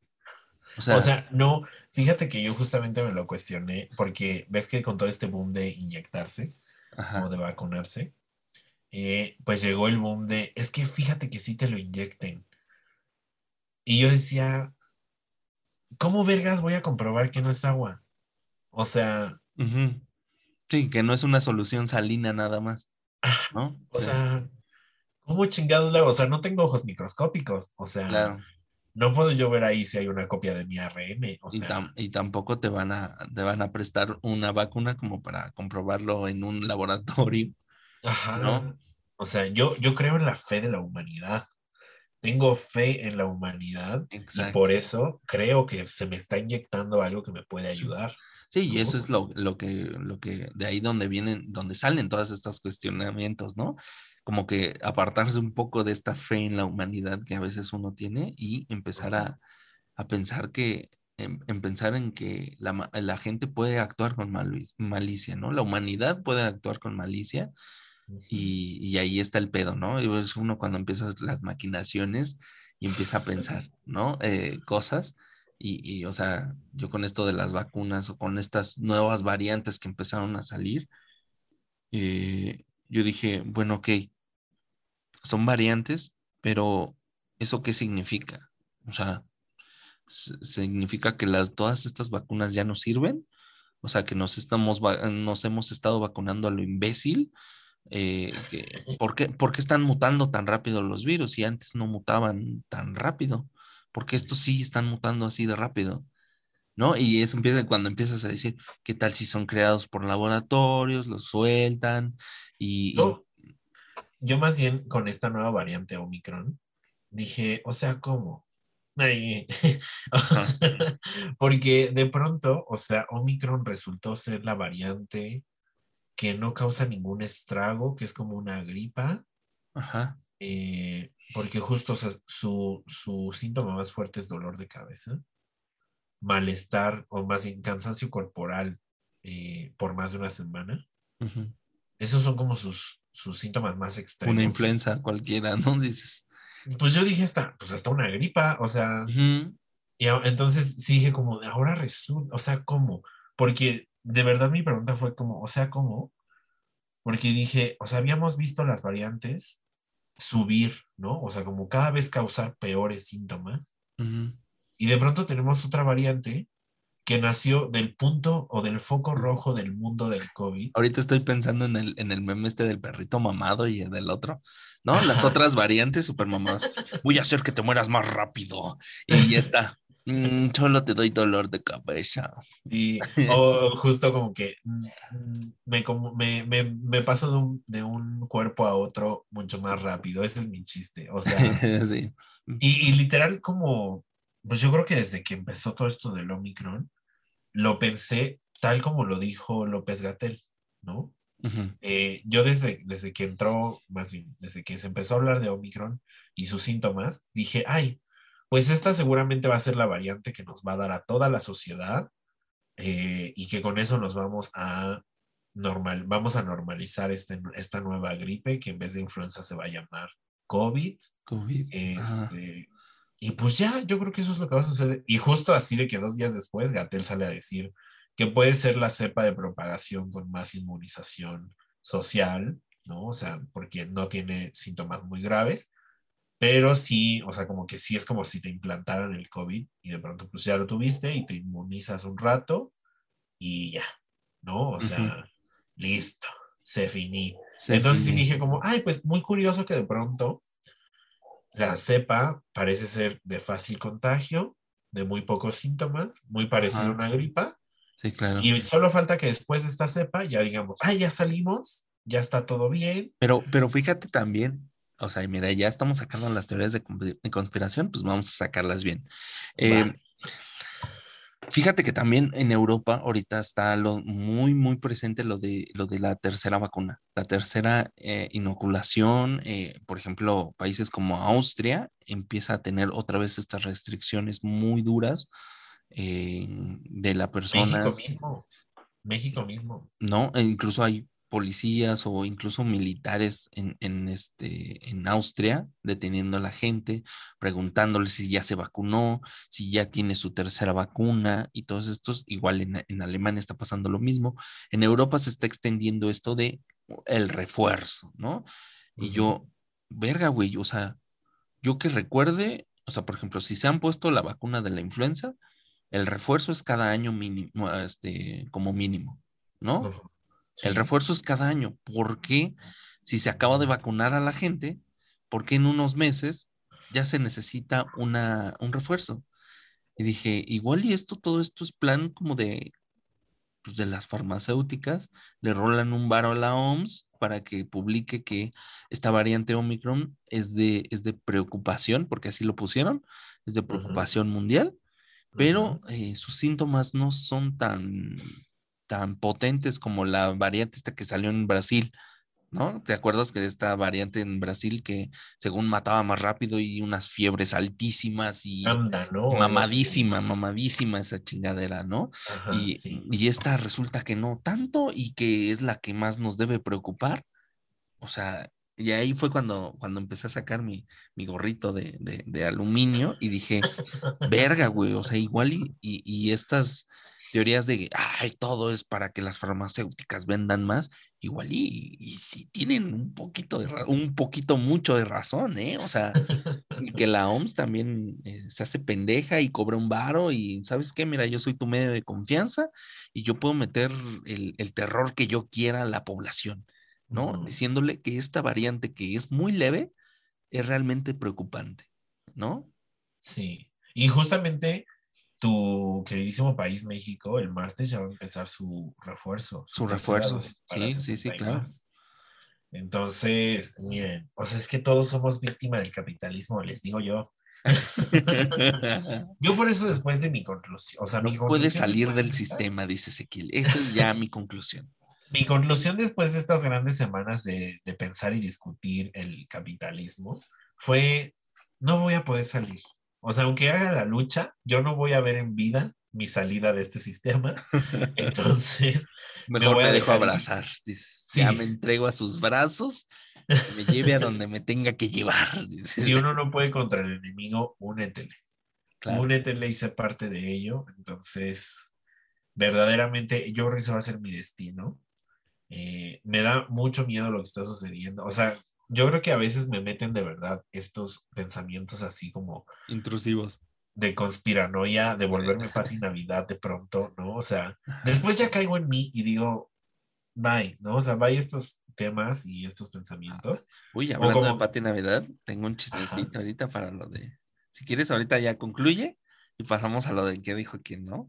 A ver, a ver si no ahorita traemos el mismo chismecito, ¿eh? Porque yo también traigo uno, pero Ok. justo, o sea, yo creo que pues hay que tomarnos la más relax. O sea, déjese llevar usted por el capitalismo, cómprese una regadera. Este. Haga su baño bien, por lo menos eso tenga bien en su casa. Exactamente, este, y pues nada, sigamos comprando propiedades, adquiriendo propiedades, este, y pues creyendo que la Tierra es circular. Usted no se Eh. cuestione nada porque si se empieza a cuestionar cosas, deja de ser feliz. Exactamente. El otro día vi un meme que decía, no, un TikTok que decía, te apuesto que vivimos en una simulación. Y yo así como de, ahí estos pinches Jalo. Dice, jalo la, la, la apuesta de cuánto va a ser. Y el, el güey decía así como, o sea, te mostraba como varias eh, preguntas como Ujú. para demostrarte que, que vives en una simulación. Y en una de esas me dio muchísima risa porque decía, ¿cada cuánto ves a tus vecinos ir al súper? Y yo dije, porque creo que literalmente he visto una vez en mi vida a mis vecinos ir al súper. ¿No? Y entonces decía como, a huevo, esa es una prueba de que vivimos en una simulación. Porque tú no ves a la gente. Así puedes escalar con varias cosas, ¿eh? O sea, o sea, este, pues, ¿cómo, cómo puedes decir, cómo puedes saber que el cielo es azul? Porque, o sea, ¿no? O sea, ¿cómo sabes que, que, por ejemplo, las abejas no, Es que, ¿qué tal si- las abejas no están planeando extinguirse a propósito? Exacto. O sea, ¿cómo sabes que la delincuencia no está solamente para meterse en psicosis? O sea, Claro, o sea, que, tú, tú qué que sabes. eventualmente un actor te asalta, ¿no? Y, y dicen, ya, ya lo tengo, ya, lo- ¿no? Bien Truman Show, dice, Sí, exacto. Ay, no, pues justo, yo creo que la gente anda muy piqui con estos temas. Me agrada igual, o sea, yo creo que justo te dan otra visión desde donde cuestionarte. Claro, cosas. claro, sí, sí, sí. O sea, hay que, pues se escuchar, agradece igual. hay que escuchar a la banda, todo lo que piensa. Sí, yo digo que sí, o sea, pues sí diría así como, se agradece, al menos me diste una semana de, de pensar algo distinto. De, pensar pendejadas, dices, pasada. o sea, Ajá, sí. de, de salirme de pensar en puro trabajo a pensar, güey, ¿por qué estoy trabajando? ¿Qué tal si esto es como el trabajo de Neo en Matrix? ¿Cómo, qué tal si en realidad soy parte de la simulación del mundo de alguien más? claro. ¿Qué Y tal en si realidad somos- no pienso. ¿Qué tal eso que llamamos Dios es un güey soñando? No, o sea, justo, y una de, una- otra de las cosas de este TikTok decía, te duermes, todos los días te duermes. Y entonces justo decía como te recargas o algo así, como pues para seguir tu simulación, ¿no? O sea, como, Ajá, sí, recargas pila. ajá, el mundo se mueve mientras te duermes para que toda la simulación del día siguiente ¿Qué tal, esté... qué tal, sí, qué tal si, si cuando te duermes, este, el mundo se apaga? ¿Qué ¿no? tal? O se reinicia, o, se, o, o sea, Ajá, uno claro. nunca sabe. Chance, chance y un día junto mis suficientes monedas de este juego y me compro otro cuerpo y Claro. amanezco siendo Bárbara Mori, Un no sé. un- una skin nueva, dices. Unas microtransacciones. uf, uf. Voy a comprar, a, a juntar los suficientes puntos XP para comprarme otra skin. claro. Ay, Ah, Ahora, ¿qué dijo quién, amiguito? ¿Qué ahora quién dijo quién. ¿Qué Fíjate traes? que, ¿O quieres ver, que te diga yo el mío? Mira, ya sé, podemos decir el nombre del el chisme que traemos. O sea, yo, la, o sea, yo tengo una persona. Ajá, Bueno, tengo dos. ok.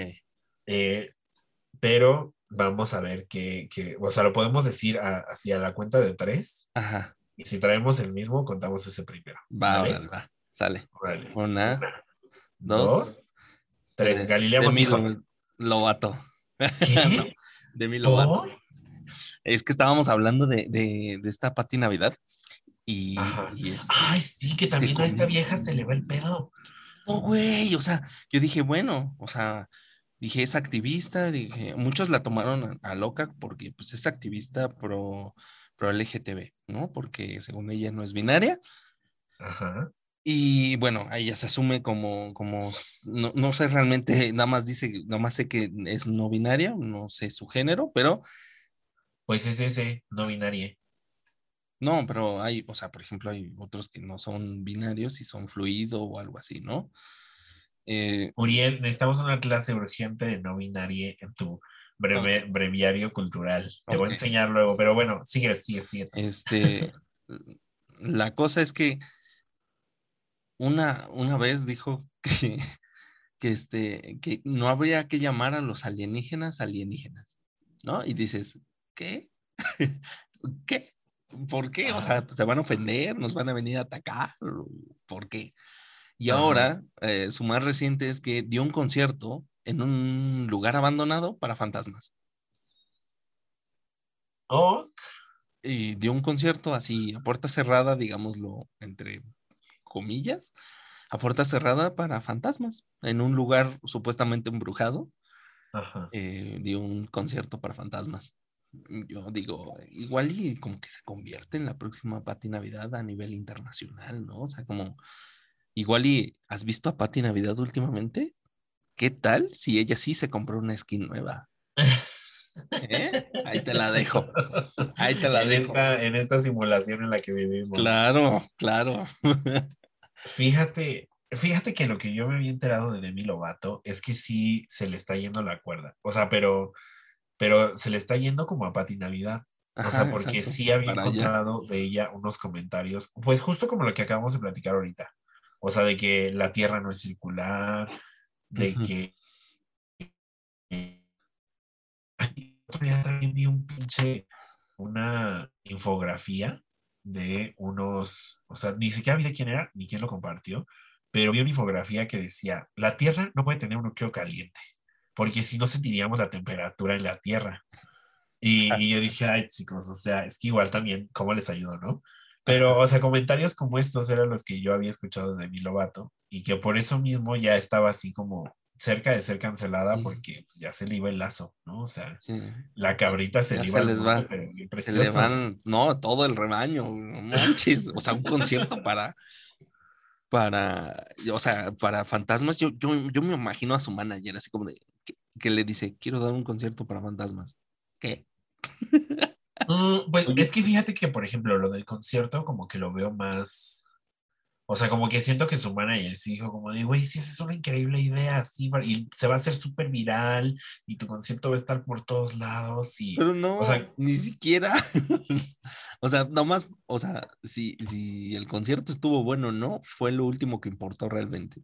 O sea, la gente lo que, lo que se dio cuenta fue de que esta morra se le está yendo el, el, el- el cable. O sea, se, se le va el wifi bien macizo, o sea, y de repente, o sea, de repente como que se conecta y dice, ¿qué pedo, qué pedo, qué pasó, cuánto me fui? ¿No? Y de repente otra vez, ¿no? Y sale con estos comentarios que tú dices, wow, es Pati Navidad, pero en gringa. Ay, amigo, pues fíjate que algo así más o menos sucedió con mi queridísima tía de México. Claro, eh, pobrecita. Con la más buchona de todas. Pobrecita, pobrecita. Estoy convencido de que esta es una víctima de más. Una víctima más. Este, eh, pray for Galilea Montijo. Pues fíjate que justo, o sea, yo creo que, como ella bien dice en su video, ha aguantado varias. O sea, ella aguanta vara. Varias y variadas, dices. Ella aguanta vara. El problema yo creo que sí vino con su vinculación con Beltrán Leiva. claro. porque eso sí la metía en pedos, o sea, su vinculación con Inés Gómez Mont, todo el mundo vimos que le valió verga, ¿no? O sea, que dijo, yo, miren, digan lo que quieran, Eh, no me van a comprobar nada ni tal, pero su vinculación con Beltrán Leiva, ahí yo creo que sí hay cola que pisar en ese tema, porque fue lo que ya le dio el temor, lo que la hizo sacar ese video de ya, por favor, dejen de sacar chismes de mí, porque ya estoy harta, ¿no? O sea, como que yo creo que ahí nuestra Galilea esconde una gran historia con Beltrán Leiva, Claro. porque por algo claro. le da le da miedo, por algo. Sí, le da miedo. eh, por ejemplo, esto del, del desfalco que de su amiga Inés Gómez Mon, como tiene, tienes razón, como que le valió mucha verga, ¿no? Y, pero esto no. O sea, esto no, eh, a pesar de que ella dice que es un chisme, ¿no? O sea, es. curioso que es un chisme. Y, y este, Pero y te es a lo que le da más, es lo que más le da miedo al parecer, Ajá. ¿no? Sí, yo, o sea, yo por es- desde, desde ese punto digo, a huevo hay algo detrás, porque en cuanto salió decidiste salir a declarar que eso no es cierto. Y ya, y, y justo, es que ella misma lo dice, o sea, yo he aguantado mucha vara. Eh, ha aguantado que le difamen a su familia, ha aguantado que la difamen a ella, ha aguantado que le digan que está vendiendo sus bolsas, ha aguantado que la vinculen con la Inés Gómez Mont, ha aguantado el bullying de cada frase que dice en su pinche programa, ¿no? Ajá. Pero pues ahora le pegó mucho lo de Beltrán Leiva y eso da más que preguntarse que aclarar dudas, ¿no?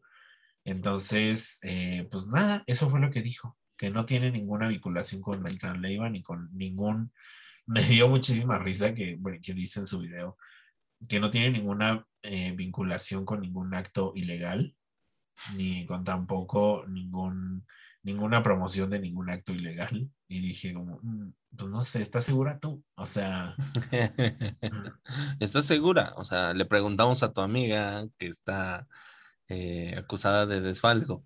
¿Segura? ajá. O sea, Y, justo todo el mundo le empezó a sacar así sus fotos con su amiguísima Inés Gómez Montt.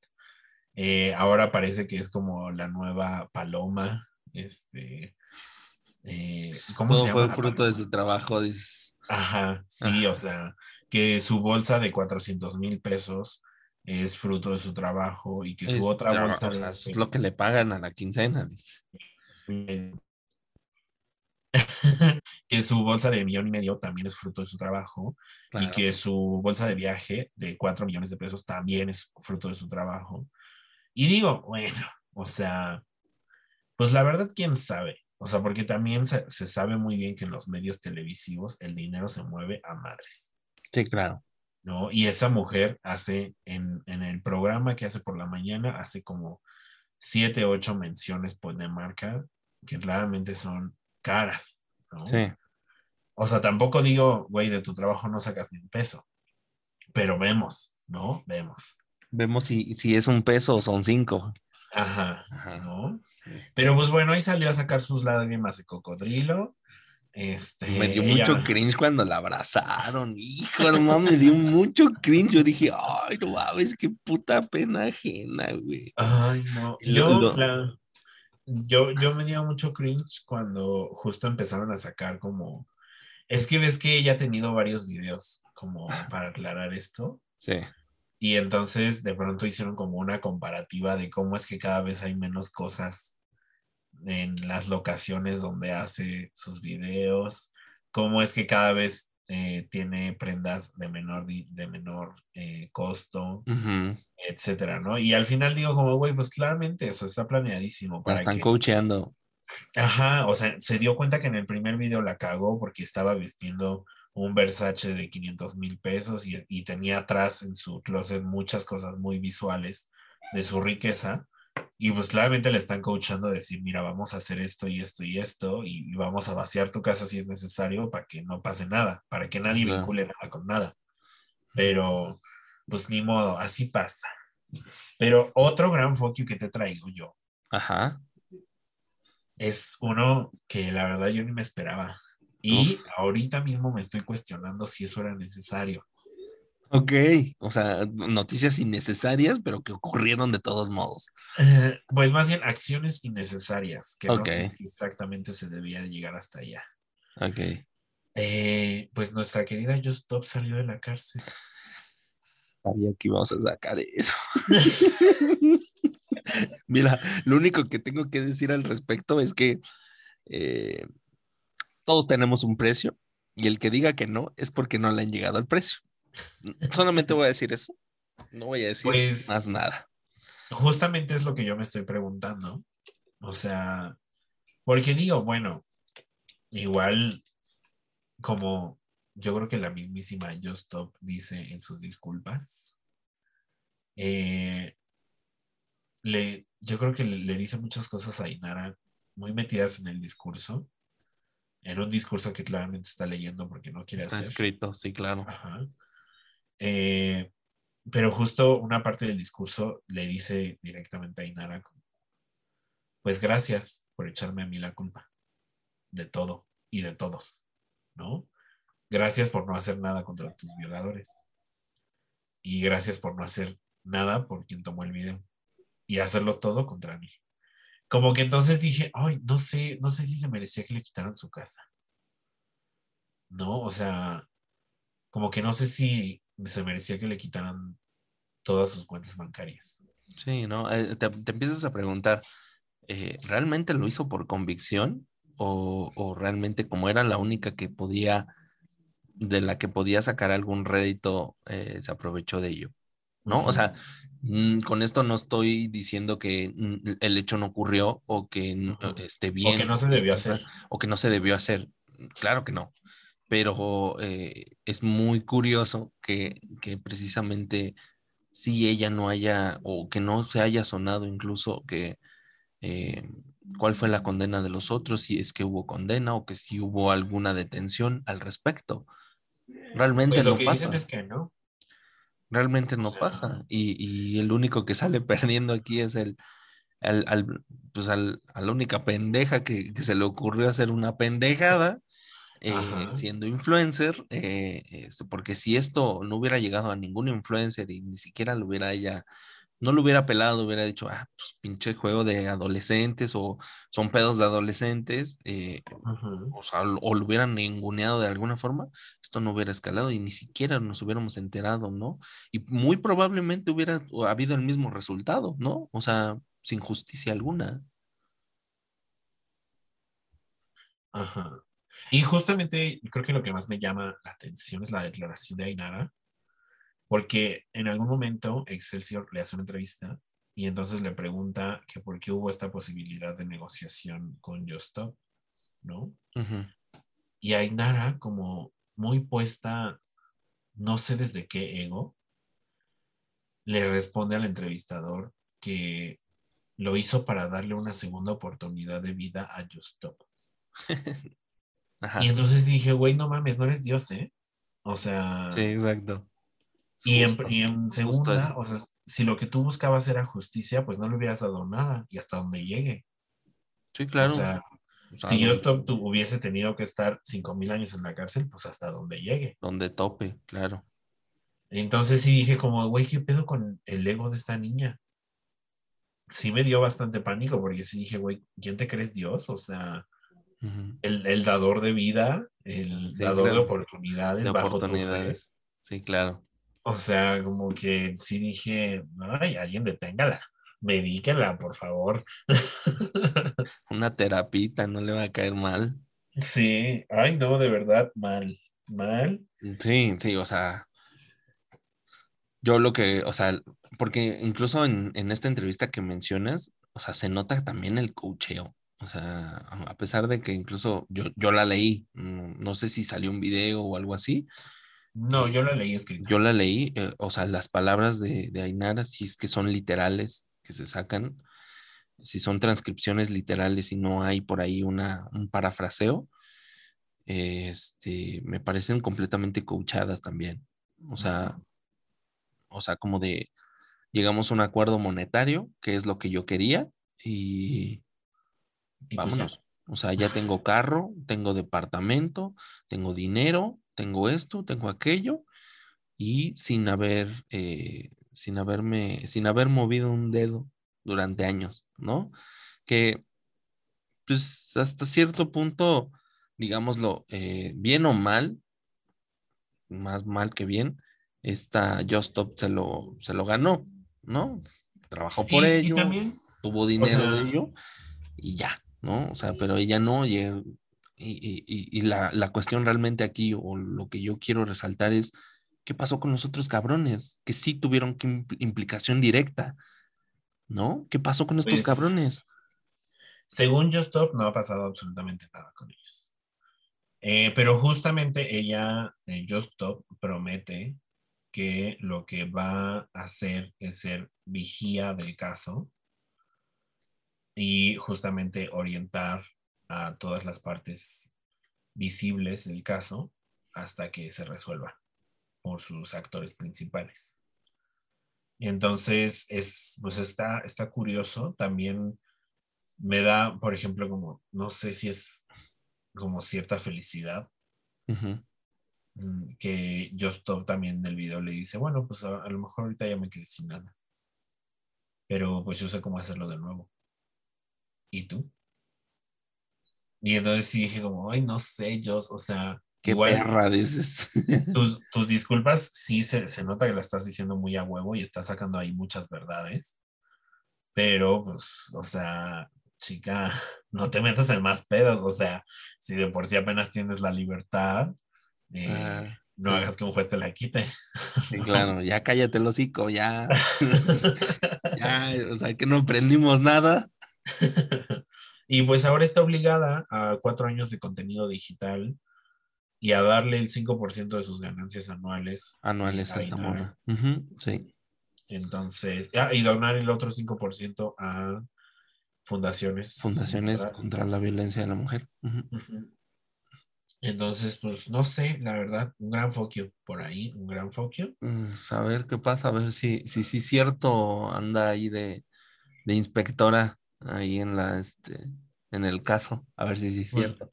Pues la verdad es que si a mí me tocara, yo sí andaba, la neta. O sea, presionaba y nada hasta decir, güey, o sea, si ya me metiste a mí a este pedo, Pues Pues a tus agresores directos, güey, o sea, con más razón. ajá. Pero bueno, pues así son las cosas de la farándula, del dinero. Este, Hubo mucho dinero en este en este podcast, nada más hablado, porque aquí no tenemos. Sí. Y pues yo nomás te recuerdo, Ainara, no sé qué tanto te convino esto, porque el predial que vas a pagar va a ser cercano a un millón de pesos por año y no sé de dónde lo vas a sacar, mi amor. Entonces, a ver si no te salió más caro el caldo que las albóndigas. Claro. Igual y lo vende. O sea, se entera en corto, hace unos dos, tres peditas y después a venderla, a vender esa madre, porque para mantenerla seguro no tiene. Para mantenerla. Y eso que nomás te estoy hablando del predial, el agua, la luz. La luz, sí, claro. Ay, Ainara. Pero bueno, eh, ¿recomendaciones? Recomendaciones. Mira, yo tengo una eh, de, de un canal que ya había recomendado antes, pero ahora es un video en específico que sacó esta semana. Eh, ¿Se llama La Tierra es circular o no? Este es muy, eh, es muy interesante y supongo que te va a interesar sobre todo a ti y a la comunidad eh, LGBT. Eh, es en el canal de Tamayo. y sacó una investigación, bueno, más bien eh, una entrevista a un, a un chico homosexual que creció, nació y creció en el seno de una familia sumamente cristiana eh, y pues él, él cuenta como sus, su, ah, su, su, su historia de cómo vivió siendo homosexual en una familia muy cristiana y cómo se metió a estos, este, digámoslo, como esas terapias de reconversión y, y cómo, cómo la sufrió. Pues es, es, bastante fuerte, es bastante amargo después de la hora y cacho, hora y media que dura el, la entrevista, eh, o de este chico hablando, prácticamente todo el video es este chico hablando. Eh, Ay, qué fuerte. Eh, termina uno muy amargado y muy amargo, muy, es muy fuerte, es bastante desolador. Eh, uno termina pues un poco triste, yo termino un poco como con un poco de menos fe en la humanidad. Uh -huh. Eh, pero que había, dices. vayan a verlo, vayan a verlo. Se llama Exorcismos y Odio, ser homosexual en la iglesia evangélica, eh, en el canal de Tamayo. Vayan a suscribirse también, por favor, si no lo han hecho. Eh, es un gran canal de investigaciones periodísticas y esta es una entrevista que, que le hizo a un, a un, chico homosexual en, eh, que, que es este, que era cristiano. Ok. Ay, es que la verdad es que estos temas sí me pegan mucho. Yo creo que estas diversificaciones del cristianismo, y por cristianismo me refiero a los cristianos, no Ah, a los católicos, no porque los yo católicos. incluso los católicos han sido más abiertos con el tema o menos purgatorios con el tema, eh, mientras que los cristianos sí han tenido un montón de estos retiros espirituales para convertir el Sí, homosexualismo son un poquito más extremistas. Pero Ajá. también existe, o sea, Sí, sí, sí. O sea, pero justamente yo digo, o a- al menos al- en algunos números parece ser que por cada centro cristiano que, que sale hay un hay una forma de tratar el homosexualismo. claro. Mientras que en el cristianismo, en el cristianismo más, o en el catolicismo más bien, por cada iglesia no hay uno de sus centros. Sí, O claro. sea, que Sí, las sí, sí. prácticas son mucho menores. Así las hay, nadie las va a negar, claro que las hay, pero son mucho menores que las prácticas que han tenido los cristianos. Igual y sí. Eh, con- curioso también ese dato. sí. Eh, pero bueno, eh, pero hablando de cosas gays, eh, yo estoy muy feliz, muy contento, muy bonita, porque pues añadí otra gran película de Navidad a mi repertorio de películas de Navidad. claro, claro. Es que, es que yo sabía que la recomendación de esta semana iba a ser una película de Navidad tuya. Y las que te vienen, ¿eh? Y las que te vienen, porque este es importante, porque se añade a mis películas de Navidad homosexual. Este es de temática ay. totalmente gay. Ok. Ajá, y que por sí la lista es cortita. Se las podría yo decir ahorita, pero no quiero. Entonces, pero el resto de semanas también vienen grandes recomendaciones de grandes películas navideñas que ya vi. Entonces, Perfecto, perfecto. este se llama Soltero en Navidad, está en Netflix. Y pues cuenta la, la historia de un chavo que tiene un con con el que vive y pues ambos son gays, ¿no? Y entonces, eh, pues hay ahí como un cierto arquetipo prototípico del homosexual dominante y del homosexual eh, o sumiso más pasivo, ¿no? Entonces, pues ahí podemos verles los roles perfectamente. Y de pronto, pues eh, uno de estos homosexuales va a, a su casa por Navidad y lleva a su mejor amigo y su familia lo presiona para que tenga una cita con alguien externo. Porque ya están hartos de que no tenga una relación. Y pues ya al final se da cuenta que está enamorado de su mejor amigo y viven su vida homosexual juntos. Porque siempre es lo más importante. El amor, el amor el amor homosexual. homosexual. Entonces, eh, pues nada, esa es, esa es la, la gran idea de Netflix para estas navidades. De hecho, es su una de sus dos películas de Navidad Mm. que están promocionando más en la plataforma. Pero, Entonces, pero se vienen más, dices, puro bombardeo aquí va a ser. Sí, la verdad es que a mí, yo por eso regocijo de gusto, porque al menos una plataforma independiente ha decidido sacar una película navideña en la que sus protagonistas son completamente homosexuales, además con cierta dignificación del homosexual, sometiéndolo a ciertos arquetipos, pero pues dignificación del homosexual, ¿no? Es decir, Sí. no tenemos estos personajes que Sí, dicen, no, o sea, los, los arquetipos son como para que la gente se sienta o más bien no esté como pensando en, ay, güey, esto es muy filosófico o, o pensando en, sino simplemente se centra en la historia y punto, ¿no? O sea, Ajá. tienes roles exactamente definidos y eso es lo, lo único que importa, bueno, más bien, esto no importa y lo que importa Ajá. es la historia, punto. Sí, y justamente pues estos gays que, que son los protagonistas, pues no son, no son jotísimos, tampoco son heteronormados. Sí, no, no son, no son este, personajes complejos Ajá. Sí, o sea, una película de Navidad hecha y bien. derecha, O claro. sea, claro. ya saben, personajes básicos, trama básica, una película de Navidad. de- Nieve, dices nieve, no debe de faltar. Mira, hay nieve, amor, chocolate y canciones ridículas. Claro que sí. Claro, por supuesto, el, el- el- los, este, los ingredientes perfectos para una película de Navidad perfecta. Se sabe, se sabe. Además, mucho romanticismo, Claro. mucho sexo casual gay. Ay, qué rico.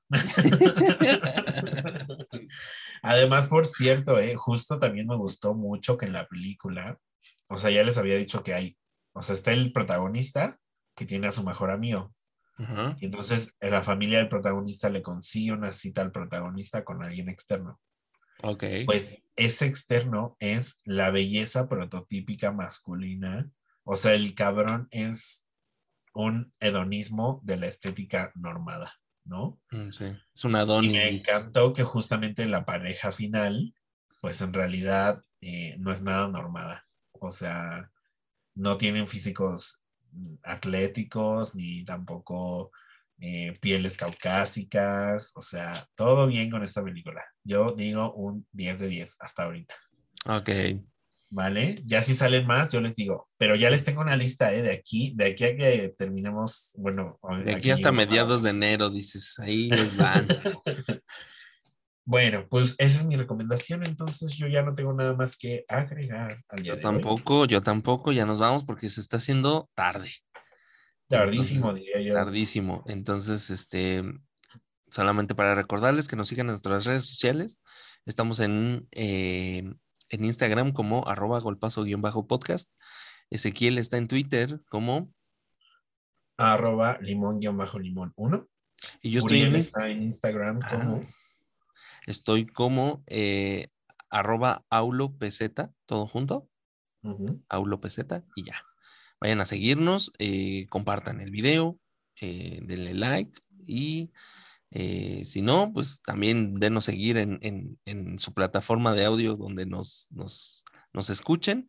Y pues nada más, sin más, sin más por el momento, quiero recordarles a todos que siempre, siempre se recuperen de los golpazos de la vida. Chao. Chao.